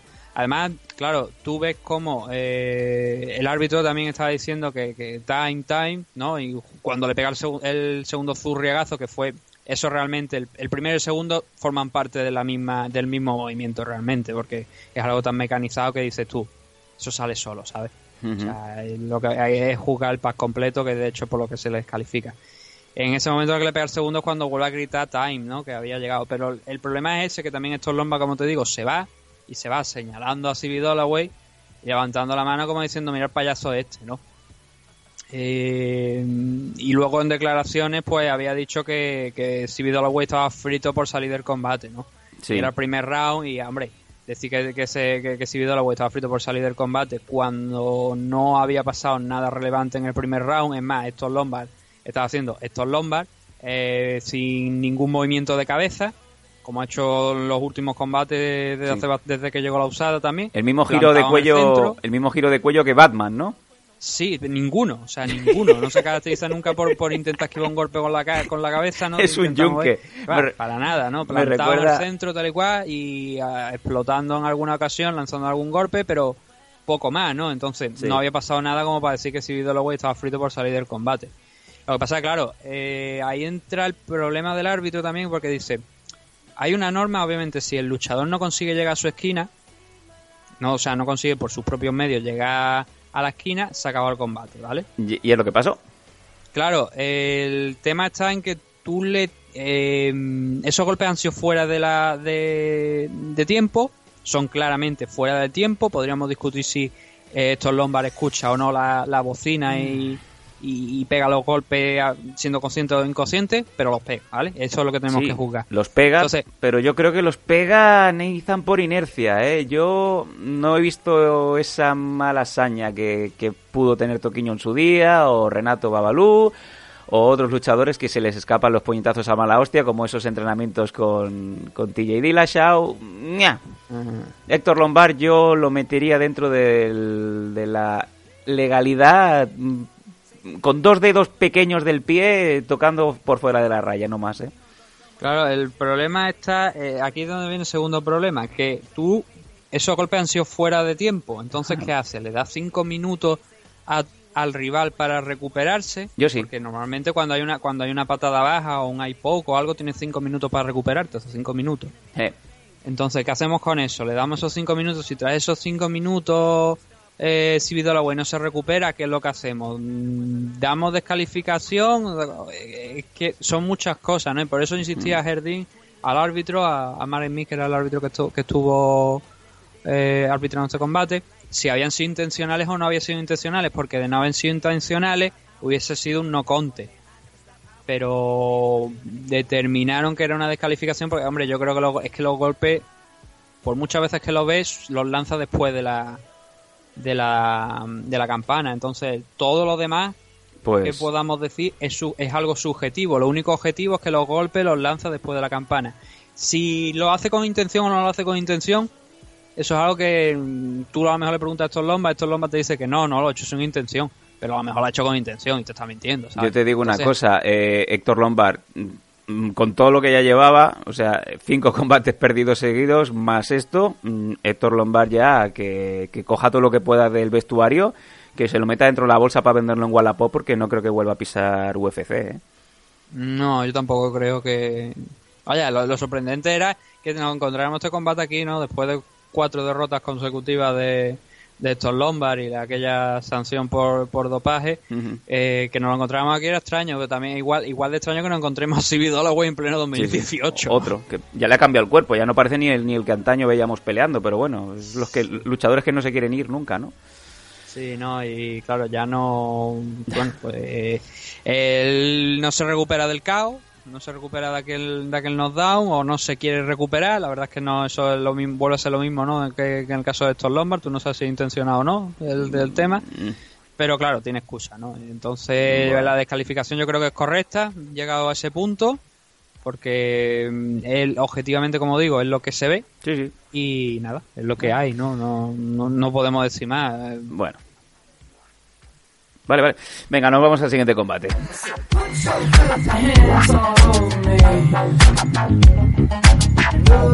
Otra split decision más en la Bantamweight Division, mm, Mr. Decisions, John Dodson ganando a Pedro Muñoz 28-29, 30-27 y 29-28.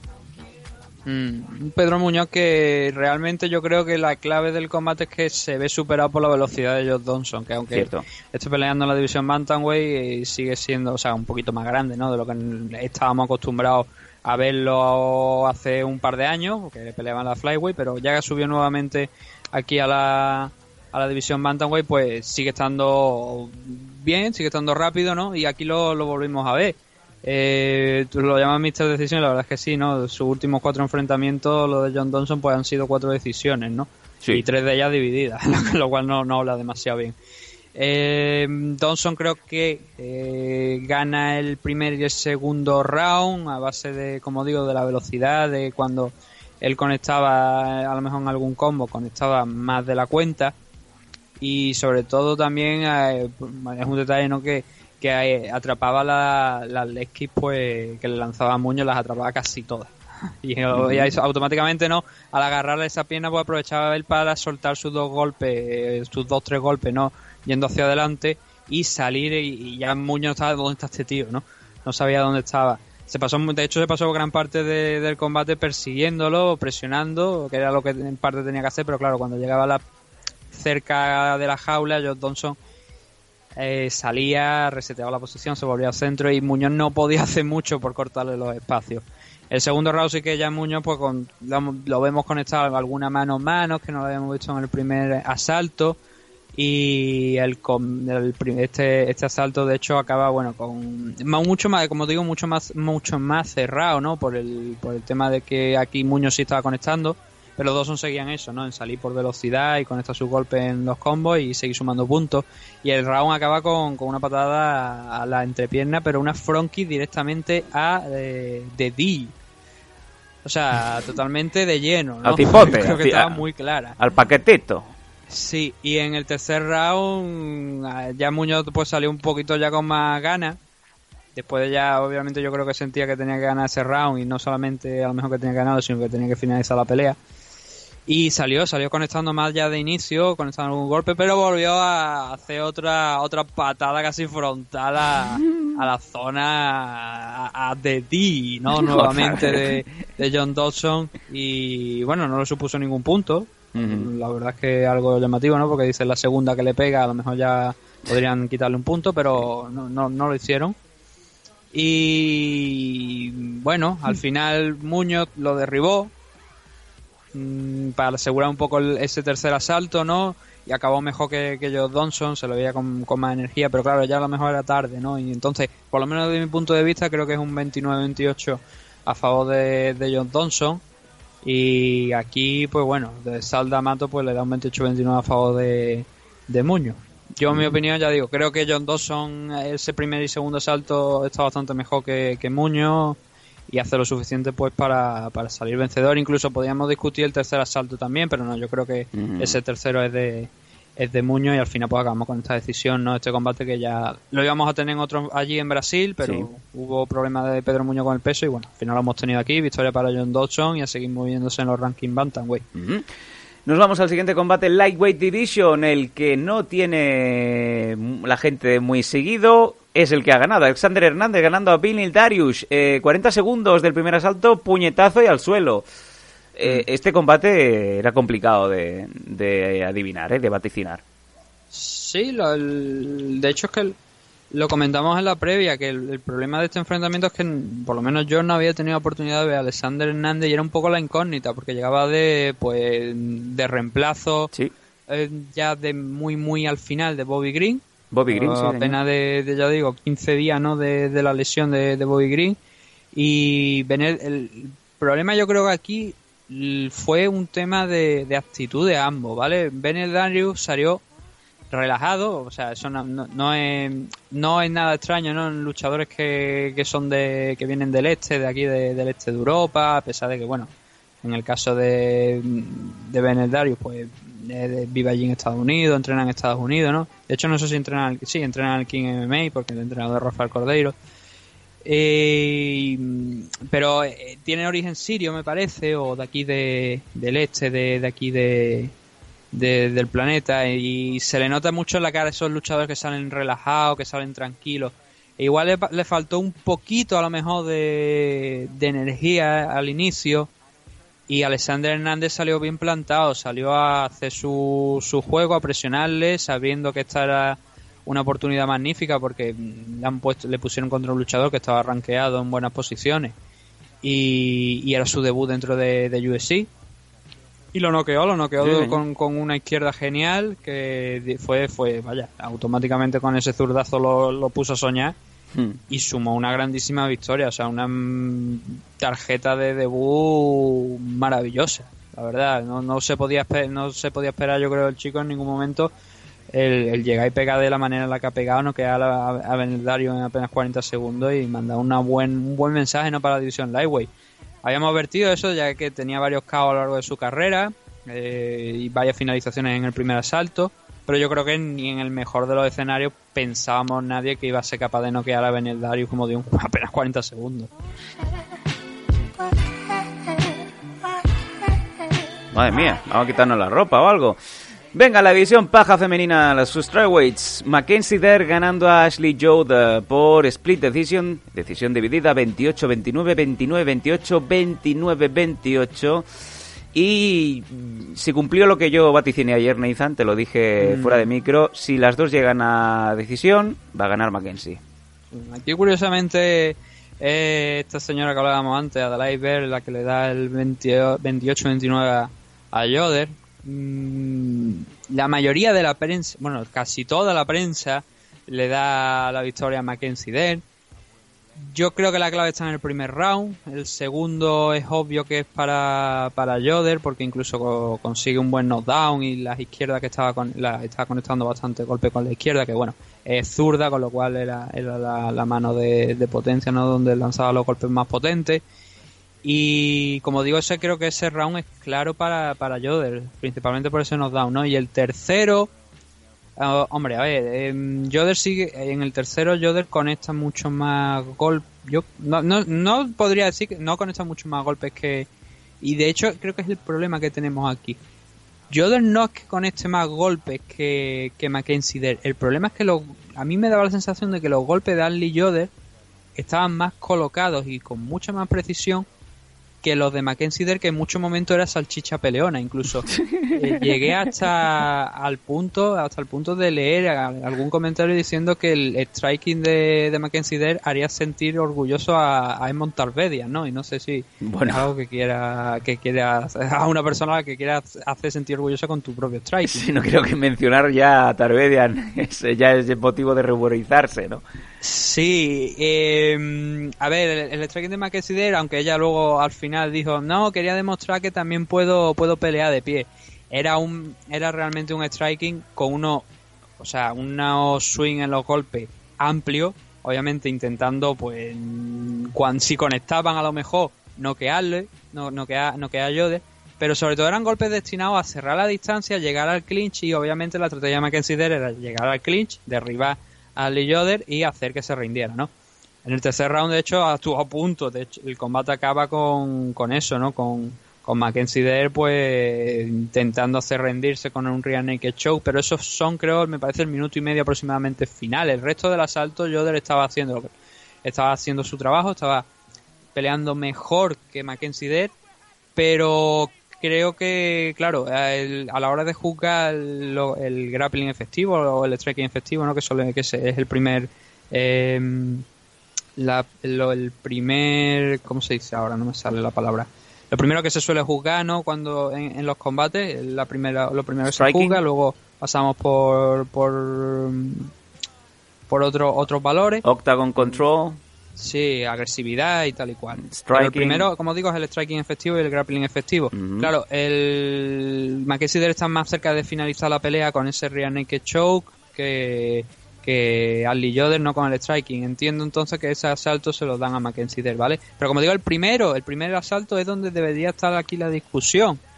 Eh, luego es complicado, o sea, yo creo que como digo, Aldi Yoder conectó los golpes más precisos y que quizás eh, no sé si llevarían más daño, pero daba la sensación de hacer más daño, por lo menos hacer retroceder a Mackenzie Dern, porque muchas veces eh, lanzaba los golpes y Yoder no estaba ahí, pero cuando ella paraba de lanzar los golpes se encontraba la mano de Yoder en la cara.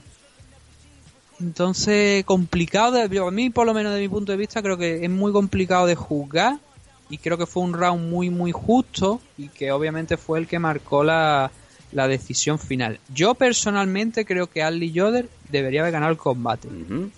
Mucha bien, gente, de hecho, en Twitter también, cuando, a ver, Twitter es aquello es un estercolero, ¿no? Sí, sí, Pero cierto. cuando cuando te mira, te mirabas la, el, el de esto de, de la, de- o sea, el tweet que había puesto el UFC anunciando la- el, el ganador del combate, en este caso la ganadora, te veía que había mucha gente que decía que Yoder, a Yoder le habían robado, no creo que fuera un robo, la verdad. No, Eh, pero había mucha gente que estaba en desacuerdo con la decisión. Muchísima gente, más, mucha más gente, yo diría que el 90% de gente eh, en favor de, de la- de una victoria de Yoder en decisión que de Mackenzie Dern. Y no será un poco porque da la sensación, esto huele a la de Next Page Van Sant, la siguiente chica que Uf- UFC quiere promocionar eh, metiéndotela como sea. Sí, no, yo claro, yo automáticamente, pues de hecho es lo que han estado haciendo, han Sí, estado promocionando por eso digo. Hasta Hay gente que le molesta. minutos antes del pay-per-view. Le ¿no? molesta eso mucho. Eh, y eh, a mí me vino la palabra, una palabra que es rig, ¿no? Que es amañado, ¿no? Hola. No lo sé, a ver, no quiero, no quiero decir nada, pero peleando allí, obviamente, eh, teniendo en cuenta que Ale Yoder, pues la pobre, mm, no tiene posibilidad ninguna de promocionarla de la manera en la que Mackenzie Dell sí que puede tener, pues a lo mejor algunos jueces han visto de alguna manera influencia, o a lo mejor Mackenzie Dell ha ganado. Yo insisto-. De todas formas, de todas formas Sí. lo que quiero decir, no quiero transmitir aquí que, que no quiero que la gente se quede con que yo estoy diciendo a lo mejor que Ali y Yoder le han robado. No, no creo que sea un robo, yo creo que es una decisión muy complicada que han tomado los jueces y que en esta ocasión ha ido para Den, pero lo que nos tenemos que quedar es con la actuación de, de ambas y a Den, como había, había comentado yo en la previa, dije que la iba a pasar puta y que era una puñetera incógnita lo que íbamos a ver aquí y creo que no lo pasó excesivamente mal, pero sí que lo no fue el combate a lo mejor que ella quería desarrollar hasta ese tercer round donde consigue derribarla y, y no consigue someterla, que es lo que lo que me llama la atención, que bueno, Ali Joder también es grappler, ¿no? Pero que obviamente compara con Del, campeona del mundo varias veces y también con muchas medallas fuera ya de, de- de- también de, de esos campeonatos del mundo, ¿no? Eh, te esperaba algo más quizás de Mackenzie Den, pero bueno, Venga. como digo, victoria de, de Den y, y poco más que, que comentar al respecto. Decisión ju- decisión muy muy justa, que podría haberse ido para cualquier lado, en esta ocasión, como decimos, se ha ido para Den y lo que me llama mucho la atención también es lo que Sí. pasó después, ¿no? De, de finalizar el combate. Eh, bueno, coméntalo ya. Yo ya me iba al siguiente combate porque quiero, quiero no, comprimir. Lo que pasó es Sí. que Mackenzie Den pues sacó a un traductor, ¿no? Perdona. Joe Rogan llegó allí con el micro, miró para la derecha y pone si tú has nacido en Alabama, ¿qué cojones hace con un traductor aquí? ¿Que, a quién va a traducir? Bueno, su con padre- un acento brasileño. Su padre es brasilian. Um, ¿Qué dices tú? ¿Qué está pasando aquí, no? Bueno, O sea, en Alabama no, Arizona, perdón. Phoenix, es de Phoenix. En Arizona nació esta chica. Pero que, que eso, ¿no? O sea, eh, y de hecho el, tra- el traductor es maravilloso, pero el traductor habló la primera vez y luego se cayó para el resto de la, de la, de la, de la, de la entrevista. bueno. Lo cual no sé si era a lo mejor un guiño a los aficionados brasileños, porque Mackenzie Dern, pues está finca allí, me parece, en Su Brasil, padre- pasa largas temporadas en Brasil. Su padre es brasileño. Reitero, por pero tercera vez. aún así, o sea, dice tú, tú eres estadounidense, o sea, ¿cómo puedes Bueno. perder, cómo puedes poner ese acento eh, falso de, brasileñ- de Brasil y, y tenemos aquí un traductor? Por Venga. el amor de Dios, que está en Estados Unidos. Vámonos al siguiente combate, venga. No sé si, claro, no sé Sí. si, no sé, Ah. no sé si también es que la quieren promocionar a lo mejor allí en Brasil o algo y quieren, porque no tienen una luchadora brasileña en 115 libras realmente, bueno, más allá de Jessica Andrade, ¿no? Pero no, obviamente Jessica Andrade no tiene el carisma, ¿no? Que tiene Mackenzie Dern. Eh, entonces, no sé si es que quieren promocionar allí también en Brasil y fue una idea a lo mejor de sacar un tema de el tema del traductor para eso, pero ya te digo, el traductor tradujo las primeras dos frases y luego se fue al mismísimo carajo. Se lo llevaría muerto.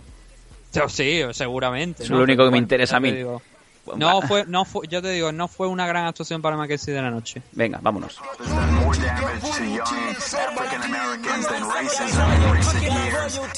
mía, que está ahí, se están peleando. Eh, Kellen Vieira ganando en la Bantamweight femenina a Kat Zingano. Otra split decision, otra decisión dividida, en este caso 28-29, 29-28, 29-28 para la brasileña, Nathan. Mm. Zingano yo creo que notó el, o sea, que el tiempo que haya estado de baja habido luchadoras que han llegado nuevas, como es el caso de Ken Vieira, y han sabido mejor adaptarse a las condiciones actuales de, de la competición. Se dice ring rust, eh, estaba oxidada. y ¿Qué- Vieira, ya digo, Vieira tiró mm, algunos derribos, consiguió derribar a lo largo del combate a Cazingano varias veces, sacar algo, por un poco que a lo mejor que pudiera llegarse en algunos momentos, eh, de, de esos takedown y sobre todo controlarla en el suelo.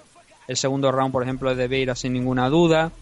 El, el primero también es, de Vieira porque, como digo, le va cerrando los espacios a Casingano, va conectando alguna mano y para culminar el, el- el tema va a cerrar ese round consigue incluso derribarla en la- en- apenas en el último minuto y medio, ¿no? Y aunque yo digo, no consigue hacer mucho, pero se ve que ha hecho más que Casingano para ese round. Y en el tercero ya vimos un poquito de urgencia ¿no? de, de Zingano de, de soltar manos fuertes a ver si alguna de ellas conectaba. Un striking que me resultó extraño el striking de Casingano, no sé, no parecía muy cómodo a la hora de soltar los golpes, no sé por qué. Pero como te digo eso, pues es- fue un combate de control de, de Vieira, de la brasileña, haciendo lo que tenía que hacer en cada momento, tanto arriba como o sea, en el clinch, como en el suelo también, para conseguir amarrar la victoria y, llevarse la decisión, que bueno, fue al final un 29-28, un doble 29-28 y un 28-29, que, que aquí tenemos otra vez nuevamente al señor Rosales, ¿no? Dando una decisión a favor de Zingano, pero yo creo que la brasileña era justa vencedora de este combate. Y algo que viene muy bien para la división Bantamweight femenina, porque no había mucho, muchas retadoras, ¿no? Ahora posiblemente al cinturón de Amanda Nunes, que bueno, ya va a tener Amanda Nunes por la defensa allí en Brasil, que dijimos contra Raquel Pennington, ¿no? Si no recuerdo mal. Sí. Pero necesitábamos recambios después, ¿no? Detrás de, de Raquel Pennington, que seguramente no será. No, no, no creo yo que vaya a durar mucho tiempo. Lo mismo para la campanada, ¿no? Pero a priori no. Y luego estaría a lo mejor ese, ese enfrentamiento entre Chris Sabor y Amanda Nunes, ¿no? Pero está bien que haya nuevas retadoras en la división Bantamweight y aquí es donde encontramos a, Kelden Vieira. Y Casingano, pues lo que te digo, que me dio esa sensación como que no estaba cómoda y en ningún momento dentro de la jaula y que la eso ese tiempo que ha estado de baja se ha notado y no sé si mentalmente físicamente creo que un poquito quizás pero ya no es la Cazingano aquella que podía ponerse como un auténtico bulldozer no y llevarse a cualquiera por delante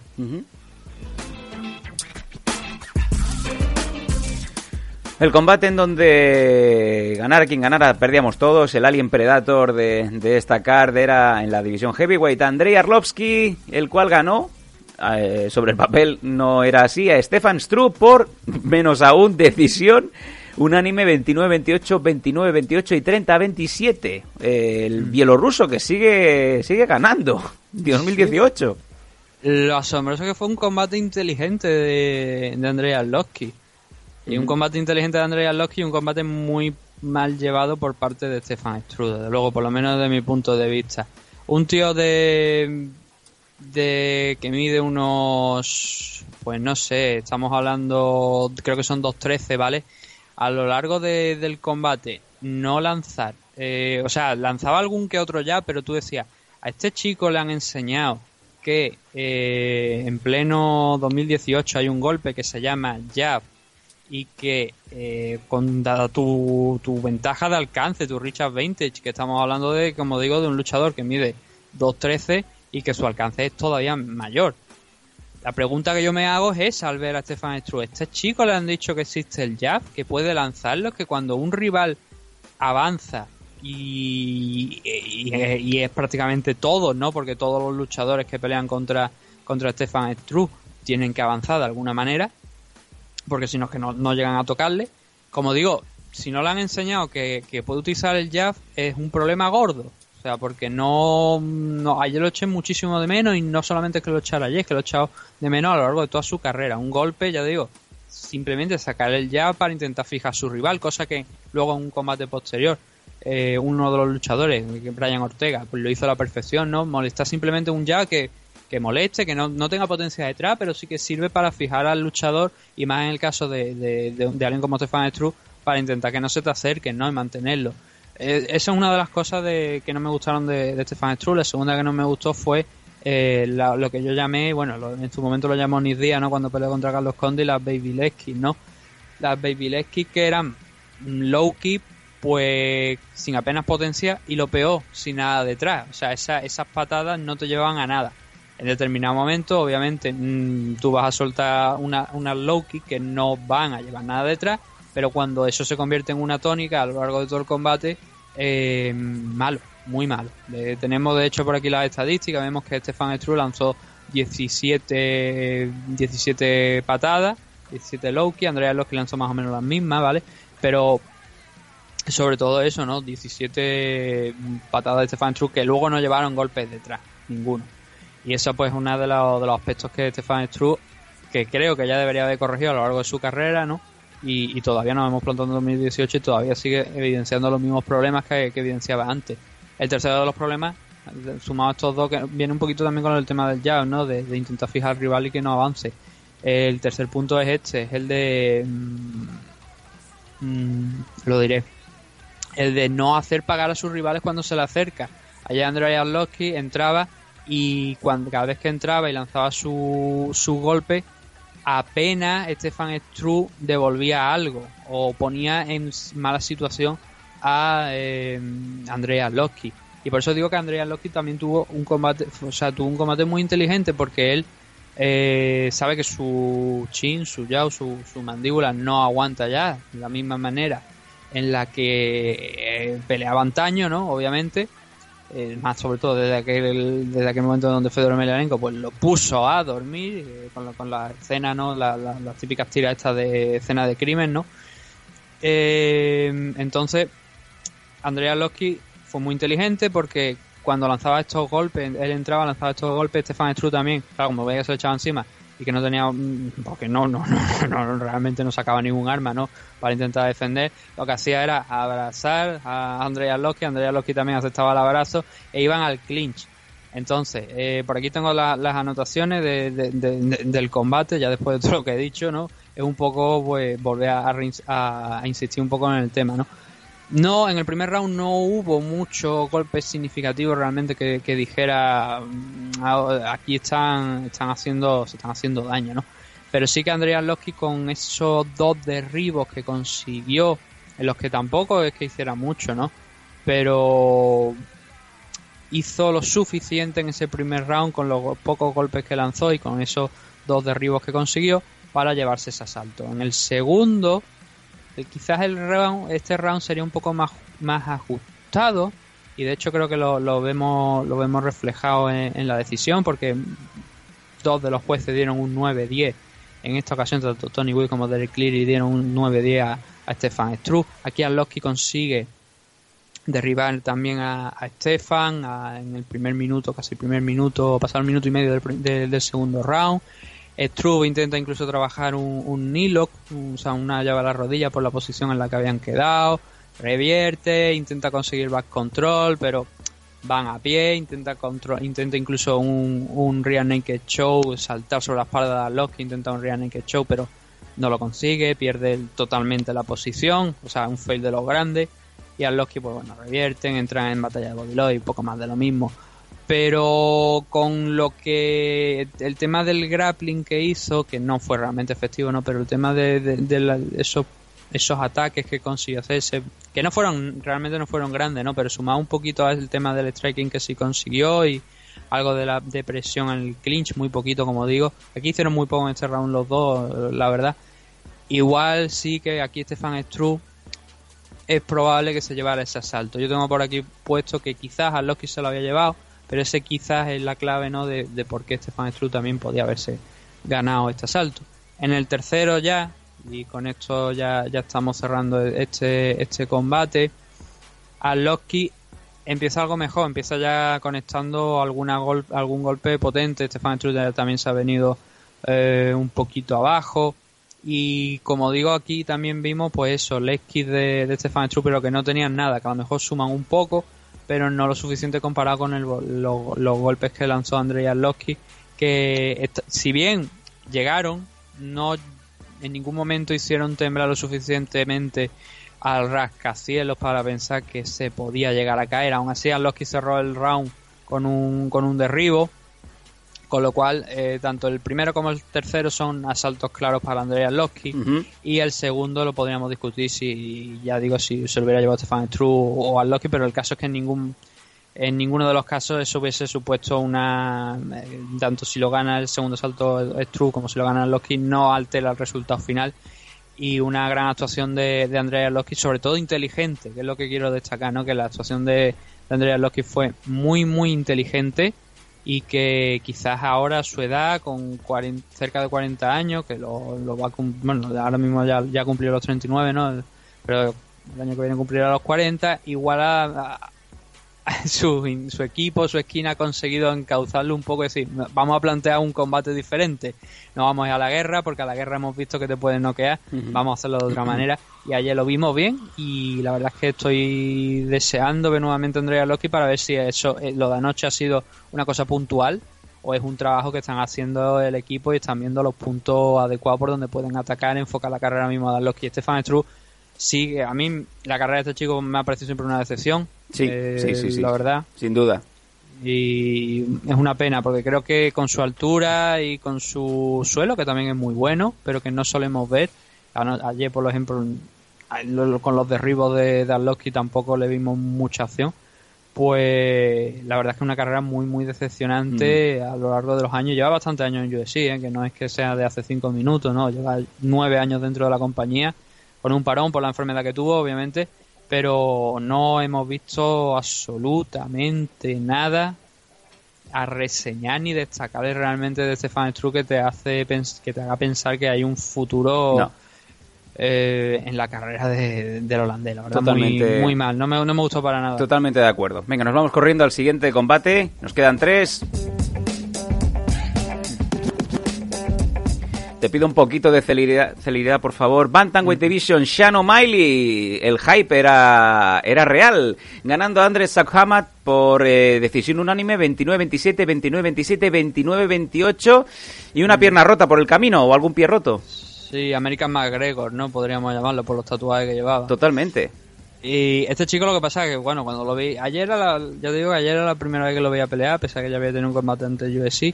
Y me gustó el estilismo Mm. que llevaba el día de los pesajes, el día, los días anteriores, la entrevista, esa camisa con esas gafas.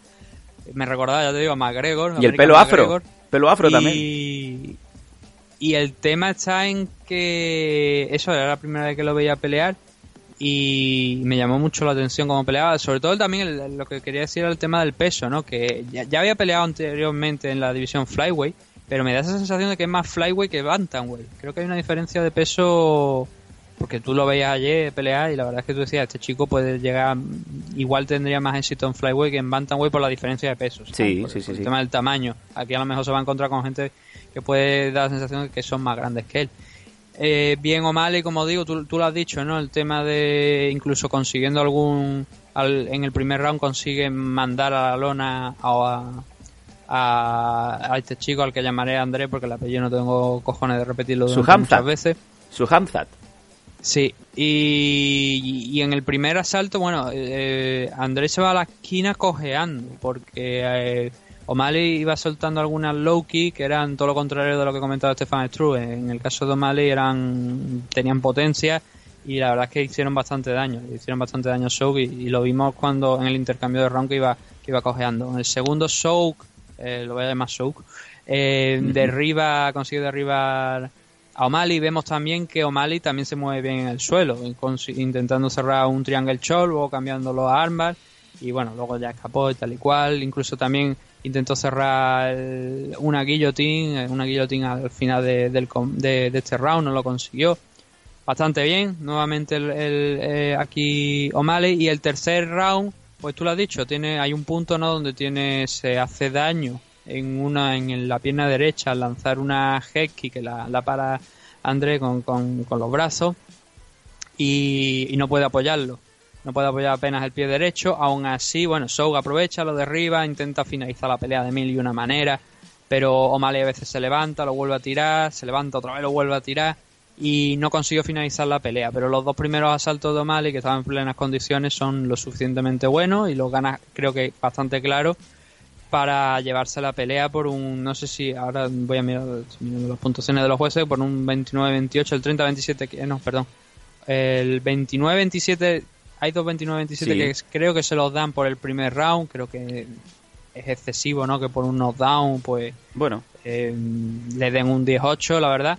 Pero sí que la victoria mínimo un 29-28 creo que es bastante clara y la verdad una buena manera de, de pelear, eh, o sea, de llegar aquí a una posición importante del pay-per-view y la verdad es que el futuro de, de Sinomali puede ser interesante Sí. aquí en la división Bantamweight y sobre todo ya digo, insisto, quizás debería bajar a Flyweight donde no hay contender, pero claro, hay un supercampeón, ¿no? Que es Demetrius Johnson.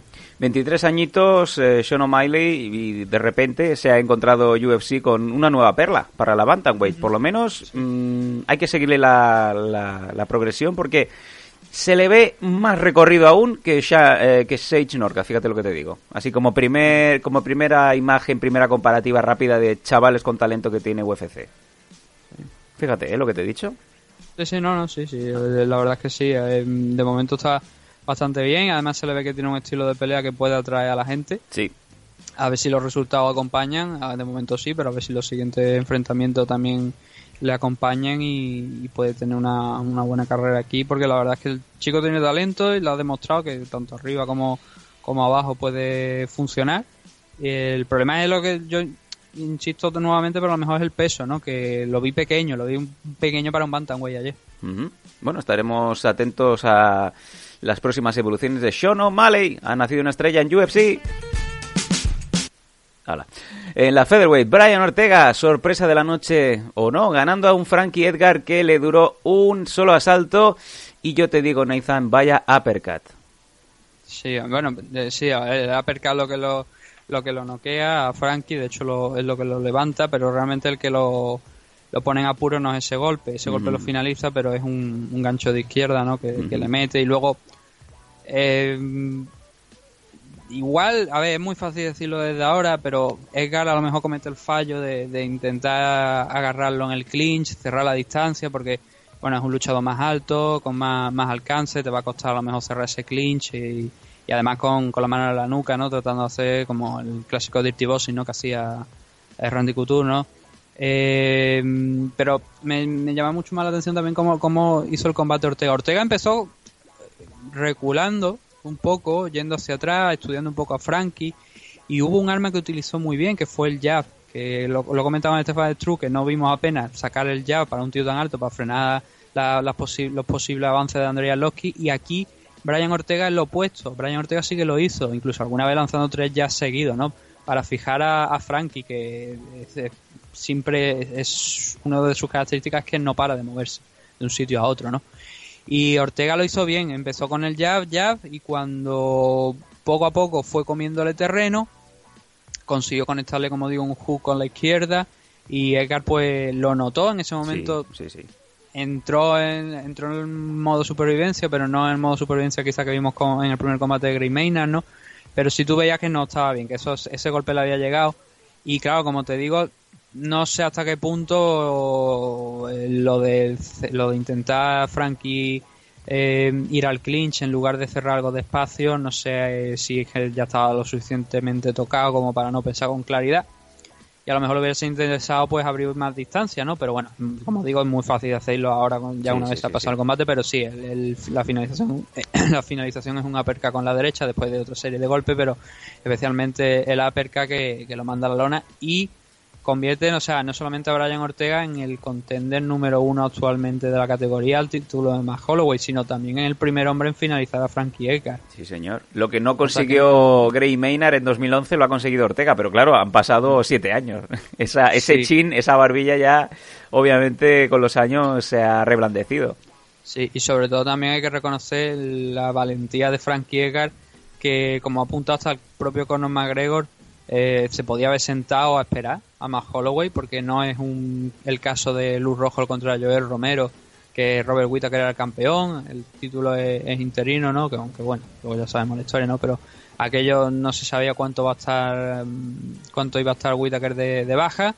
En este caso, más Holloway, pues había un tiempo estimado y Frankie Edgar se podía haber sentado a esperar y no lo ha hecho. Dio un paso en al frente, se aceptó enfrentarse contra Brian Ortega, le ha salido mal, porque ha perdido la oportunidad por el título y yo creo que ya automáticamente Frankie Edgar queda prácticamente descartado de la carrera por, por el cinturón featherweight ya mm, yo diría que para siempre.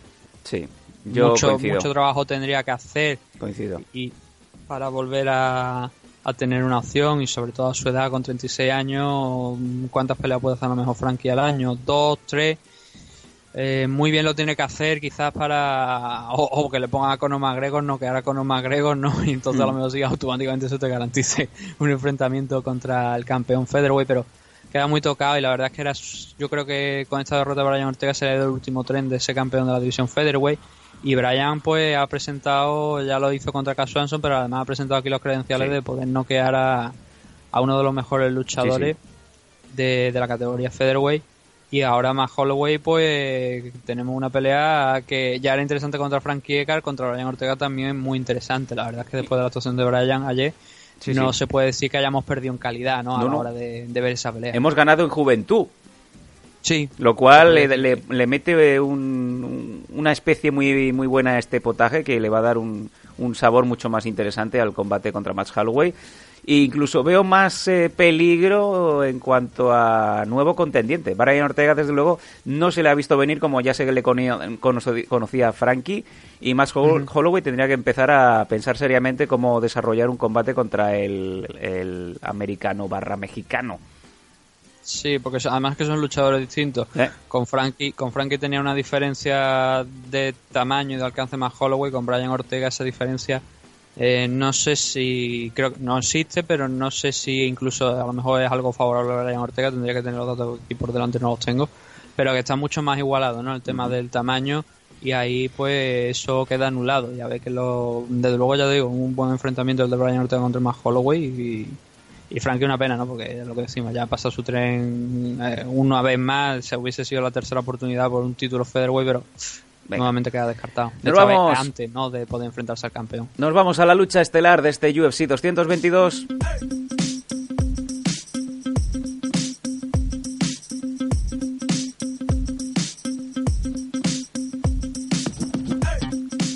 Que de lucha estelar no tuvo demasiada, la verdad, porque tuvimos ahí un atisbo, pero al final no fue nada. En la Featherweight, la campeona Chris Cyborg se deshizo de la rusa Kunitskaya en apenas tres minutitos. Primer asalto por bueno, devastación. Ground and pound, ground and, ground and pound, madre mía, que, que lo tenga yo que decir, por puñetazos. Y poco demostró la rusa, Nathan. Mm, hemos sido engañados. Sí, hemos sido engañados. Sin H y con ella. Ahí está. El tema es que, bueno, a ver, Yana Kuniskaya la habíamos vendido y nos la habían presentado, eh, que por eso nosotros la habíamos vendido así, como campeona rusa en taekwondo y muay thai. Sí. Y a la primera hostia puso cara de por favor no me pegue, ¿no? Cara y pose, de por favor no me peguen más, ¿no? Y esto Mm, fue a los dos o tres segundos de iniciar combate, ¿no? Sí, la- e- ese primer puñetazo que marca siempre Chris Cyborg es clásico, el primer puñetazo para ver qué, qué rival me espera, yo creo que ya vio claro que era un pajarito. Ahí fue el garrotazo, ¿no? El Sí. primer garrotazo y no, Sí, sí. no lo encajó bien, la verdad, Yana. Sí. Bueno, realmente lo encajó bien porque tuvo la, la suficiente habilidad para cambiar nivel, agarrar una pierna y sorprendentemente derribar a Yusino con bastante facilidad. La verdad es que yo esperaba más que, que Cyborg hubiera o algo más de Cyborg, no el tema de, de esa derribada, pero la verdad es que lo, la tuvo durante poco tiempo en el suelo, pero incluso hubo un momento donde pudo llegar a coger la espalda y saltar, a lo mejor se hubiera metido los dos ganchos por dentro y poner por alguna clase de problema a Yusino. Pero ya ha demostrado que Cyborg se puede derribar. El problema es que a ver quién es el valiente que la derriba, ¿no? Y a ver quién la aguanta en el suelo. Que fíjate qué paciencia tiene Cyborg para saber el momento concreto para poderse levantar, marcar la distancia y, y se acabó. Porque prácticamente Sí. cuando le das distancia a Chris, eh, sabe cómo, cómo acercarse y cómo matarte, ¿no? Sí, de hecho fue lo que pasó después, ¿no? Cuando, en cuanto se levantó, pues fue eh, el gorila, bulldozer, autobús, ¿no? Eh, no confundí autobús con caballo, a, los que los Nogueira le dan zanahoria, como dio Chasone, pero se la llevó puesta por delante y la verdad poco más que pudo hacer Yana Kuniskaya más que intentar sobrevivir y llevárselo muerto, ¿no? Porque no tenía opciones ninguna de llegar aquí y se ha llevado 100 mil dólares de, de sueldo. Cyborg se ha llevado 500 mil. Fíjate. Obviamente la campeona y es la que ponía el nombre. Pero oye, 100 mil dólares que le vienen bien, ¿no? Que vienen aquí bien a, a la rusa para decir, oye, por lo menos peleado, ¿no? Eh, es que la situación de la situación de Cyborg realmente es que nadie se quiere enfrentar a ella. Pero es que hasta Joe Rogan se lo dice en la entrevista posterior, nadie quiere enfrentarse a ti. Ahora, ¿a quién, a quién le, le ponemos el San Benito de, de Cordero a sacrificar? Es que hasta, hasta Chris Cyborg tiene dudas, porque ahora que Amanda Nunes está fuera de la de las miras de este de esta división, ¿a quién ponemos a Cyborg?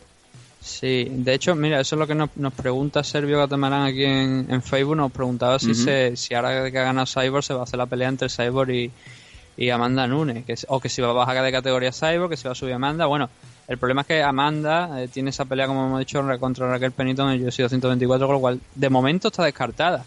Después no sé lo que lo que pasará, pero es que no creo que para la carrera de Amanda Nunes sea interesante enfrentarse a Cyborg porque creo que salvo un milagro una derrota asegurada. Igual, claro, igual luego consigue Amanda Nunes derrota a Cyborg, no lo sé, pero pinta muy complicado. Y Cyborg es que la división Featherweight que ha fallado, ¿por qué? Porque está Cyborg. A lo mejor si no tuviera Cyborg la división Featherweight se podía montar, pero si está aquí mientras esté Cyborg nadie va a querer pelear con ella porque es que es terrible, ¿no? Nada más que la gente que no tiene nada que perder y que se van a llevar 100 mil dólares pues por prácticamente caer noqueada en el primer round. Entonces, fuera de eso, alguien que quiera progresar o que quiera que piense en serio que puede ganar Cyborg, no hay nadie. No. Y eso se nota. Y eso es un problema, ¿no? Para, para UFC también desde el punto de vista de promocionar Cyborg y de la propia Cyborg porque no le queda mucho. Yo, yo, o sea, si Cyborg no tiene problema de dinero, ninguno, y yo creo que en un futuro no tendría tampoco problema, igual debería considerar hasta el retiro porque es que dice, ¿para qué? O sea, llega el punto que tú misma te preguntas, ¿para qué? ¿Para qué sigo peleando si no tengo rival? Es que quitando ahora mismo a Amanda Nunes... mm, No hay nadie. No hay nadie. ¿Qué vas a ponerle? ¿Irene Aldana otra vez? ¿O vas a poner gente que...? Es que ya, ya aniquiló también la, la división de Invicta. Y cuando ves quiénes están en Invicta, dices, bueno, es que las suben a, a UFC y, y no demuestran, ¿no? Que tienen No. un mínimo para Es que poner no- en que, problemas claro, a es que- Cyborg. Es que el problema es que no ha estado peleando contra en la división featherweight contra luchadoras que realmente la mayoría de ellas es su peso ideal de pelea en la división bantamweight. Ya, eh, Yana Kuniskaya quizás la única que a lo mejor pesaba más de 145 libras, pero el resto normalmente pelean 135 y estaba haciendo el esfuerzo de, mm, bueno, el esfuerzo, eh, no est- estaba subiendo sin cortar peso ninguno, se quedándose en, en su peso a lo mejor natural de, de esto para recibir una paliza de Cyborg. Holly Holm fue a lo mejor quizá la que más la ha disputado y tampoco que fuera una eh, gloria bendita, ¿no? El enfrentamiento. Pero es que no tiene rival No y hay. claro, no queda ya nada, ¿no? No queda nada ni nadie, por eso te digo que si no tiene problema ninguno, ni monetario ni nada, No. Cyborg igual puede coger, montar un negocio de, yo qué sé, pollo frito o de lo que le dé la gana allí en Brasil y o fundar su propio gimnasio y, y ya está, y no seguir peleando porque es que ya la ha ganado todo, es que no le queda nada. ¿Quién va a derrotar? O sea, pelear esto es, es que es como pelear contra una lata. Jermaine de Randami es que no, ¿Pa no me qué? sale Es que, nadie. ¿pa No me qué? sale nadie. Es, es tremendo, es tremendo lo, lo que ha pasado aquí en esta división. Sí. Es ese niño No. que te nace muerto, ¿no? Dices, bueno, se les ha muerto el niño. Pero no, claro, no, que pero- lo quiero, ¿no? El, Lo- el problema, el problema que estoy diciendo es que te nace muerto porque tienes a Cyborg en lo alto de la división y Ya, que nadie ya, se quiere enfrentar a ella. No es una Joana, no es una Rona Mayuna, No, no, no. es una Amanda Nunes, quizás puede tener algunas rivales, ¿no? Que se quieran enfrentar a ella. Y no va a volver Gina Carano ahora. ¿Para qué? O ¿Pa sea, qué? Gina Carano está muy contenta, ¿no? Y aparte yo creo que esa ya tiene que ir por las 150 o 160 libras, Sí, si sí, no más. está trotona. Eh, No lo sé. Como no te, te traigan a Misha T y dice, Misha, ¿quieres que te partan la cara? No. ¿Y por 5 millones? Eh, brr, eh, me ponía yo, vamos, por 50 euros también. Bueno, pues eh, así ha quedado este UFC 222. Como bien ha dicho Nathan, eh, no hay rival para Chris Cyborg. De hecho, bueno, pues eh, los bonus de la noche, Sean O'Malley contra Andre Sohamta, se ha llevado el Fight of the Night, 50.000 dólares para ambos. Y las actuaciones, Brian Ortega por ese fin- esa manera de finalizar a Frankie Edgar y Alexander Hernández, que nadie lo ha visto venir. 12.000 personas llenaron el T-Mobile, eh, una remuneración, una bolsa total, una recaudación, perdón, de 1.367.000 dólares. Y la semana que viene no tenemos UFC. ¡Ja! Suenan las campanas, menos mal, o no. Por fin tenemos una semana libre de UFC. Ahora sí, la semana esta que viene, no la otra, es el Fight Night de Londres con Verdún contra Volkov. Así que nos vamos a ir, si te parece, Nathan ya en el barco de los elfos, que, madre mía, vaya análisis hemos hecho, como siempre, densito, densito.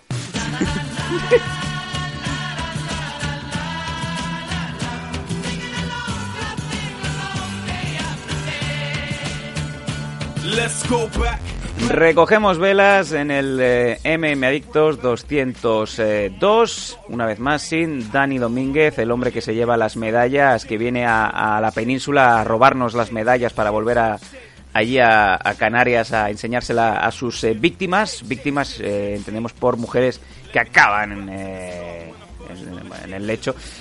Mm, ¿Qué nos queda, Nathan? ¿Hay alguna última cosita que quieras comentar? No, bueno, nos decía por aquí Sergio Catamarán también nos decía que Daniel Toledo va a pelear contra Tila B en ACB. Sí. Así que en ACB 84, dentro de no, no mucho tiempo, en abril me parece que es el enfrentamiento. Pues Atila B pues creo que tiene un 31-8 o algo similar. La verdad es que no tengo aquí el récord por delante, pero lo miré antes, pero ahora no recuerdo cuál exactamente. Pero es un rival duro, ¿no? Bueno, su última pelea fue contra Travis Fulton, ¿no? Travis Fulton es el hombre de más de 300 combates, ¿no? Pero es una oportunidad buena para Daniel Toledo después de la derrota contra Thiago Silva y, simplemente pues, desearle la mejor de la suerte, a ver si puede ganar y porque supone un salto importante, más un récord, un luchador con un récord interesante, así que a darlo todo y a ver si puede salir de ese próximo combate vencedor. Y también ver que hemos eh, comentamos que David Trayero, por ejemplo, anunció brevemente hace 24 horas prácticamente que va a pelear en, en Japón también. Eh, hemos visto un tuit de, de Titín diciendo que Trayero va a pelear en Japón. Eh, creo que es en eh, lo café, bueno. en Stream Fight Game Rise, en el Korakuen Hall el 24 de marzo. Eso me lo va a pasar después porque no, no me suena. No conocías, Eso es preocupante. no conocías la empresa. Venga, Mm, a ver, tal como lo has dicho, no, no me suena. Así que no, no sé, pero ya después, ahora pásame después el nombre y ya miraré a ver qué es lo que. ¿Dónde es? Porque no. Pero Sí, vaya, sí, el Korakuen está bien. O sea, es un sí, sí, está en cabeza de cartel, eh, ojo. Sí, sí, bien, bien, bien. Muy interesante, la verdad. Ya, ahora ya, ya buscaremos y aportaremos más información porque ya digo, no. O sea, no. Mira, y mira que hay compañía en Japón, pero no me suena. Sí, bueno, para que no le suene a Nathan.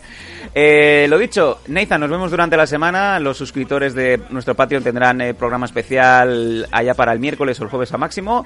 Hablaremos también de esa liga que se nos ha montado por ahí un poco entre suscriptores de, de Tapology. Y bueno, lo dicho, nos vemos durante la semana, Nathan, y a todos los amigos. ¡Feliz semana! Nos vemos. Hasta luego. Hasta luego.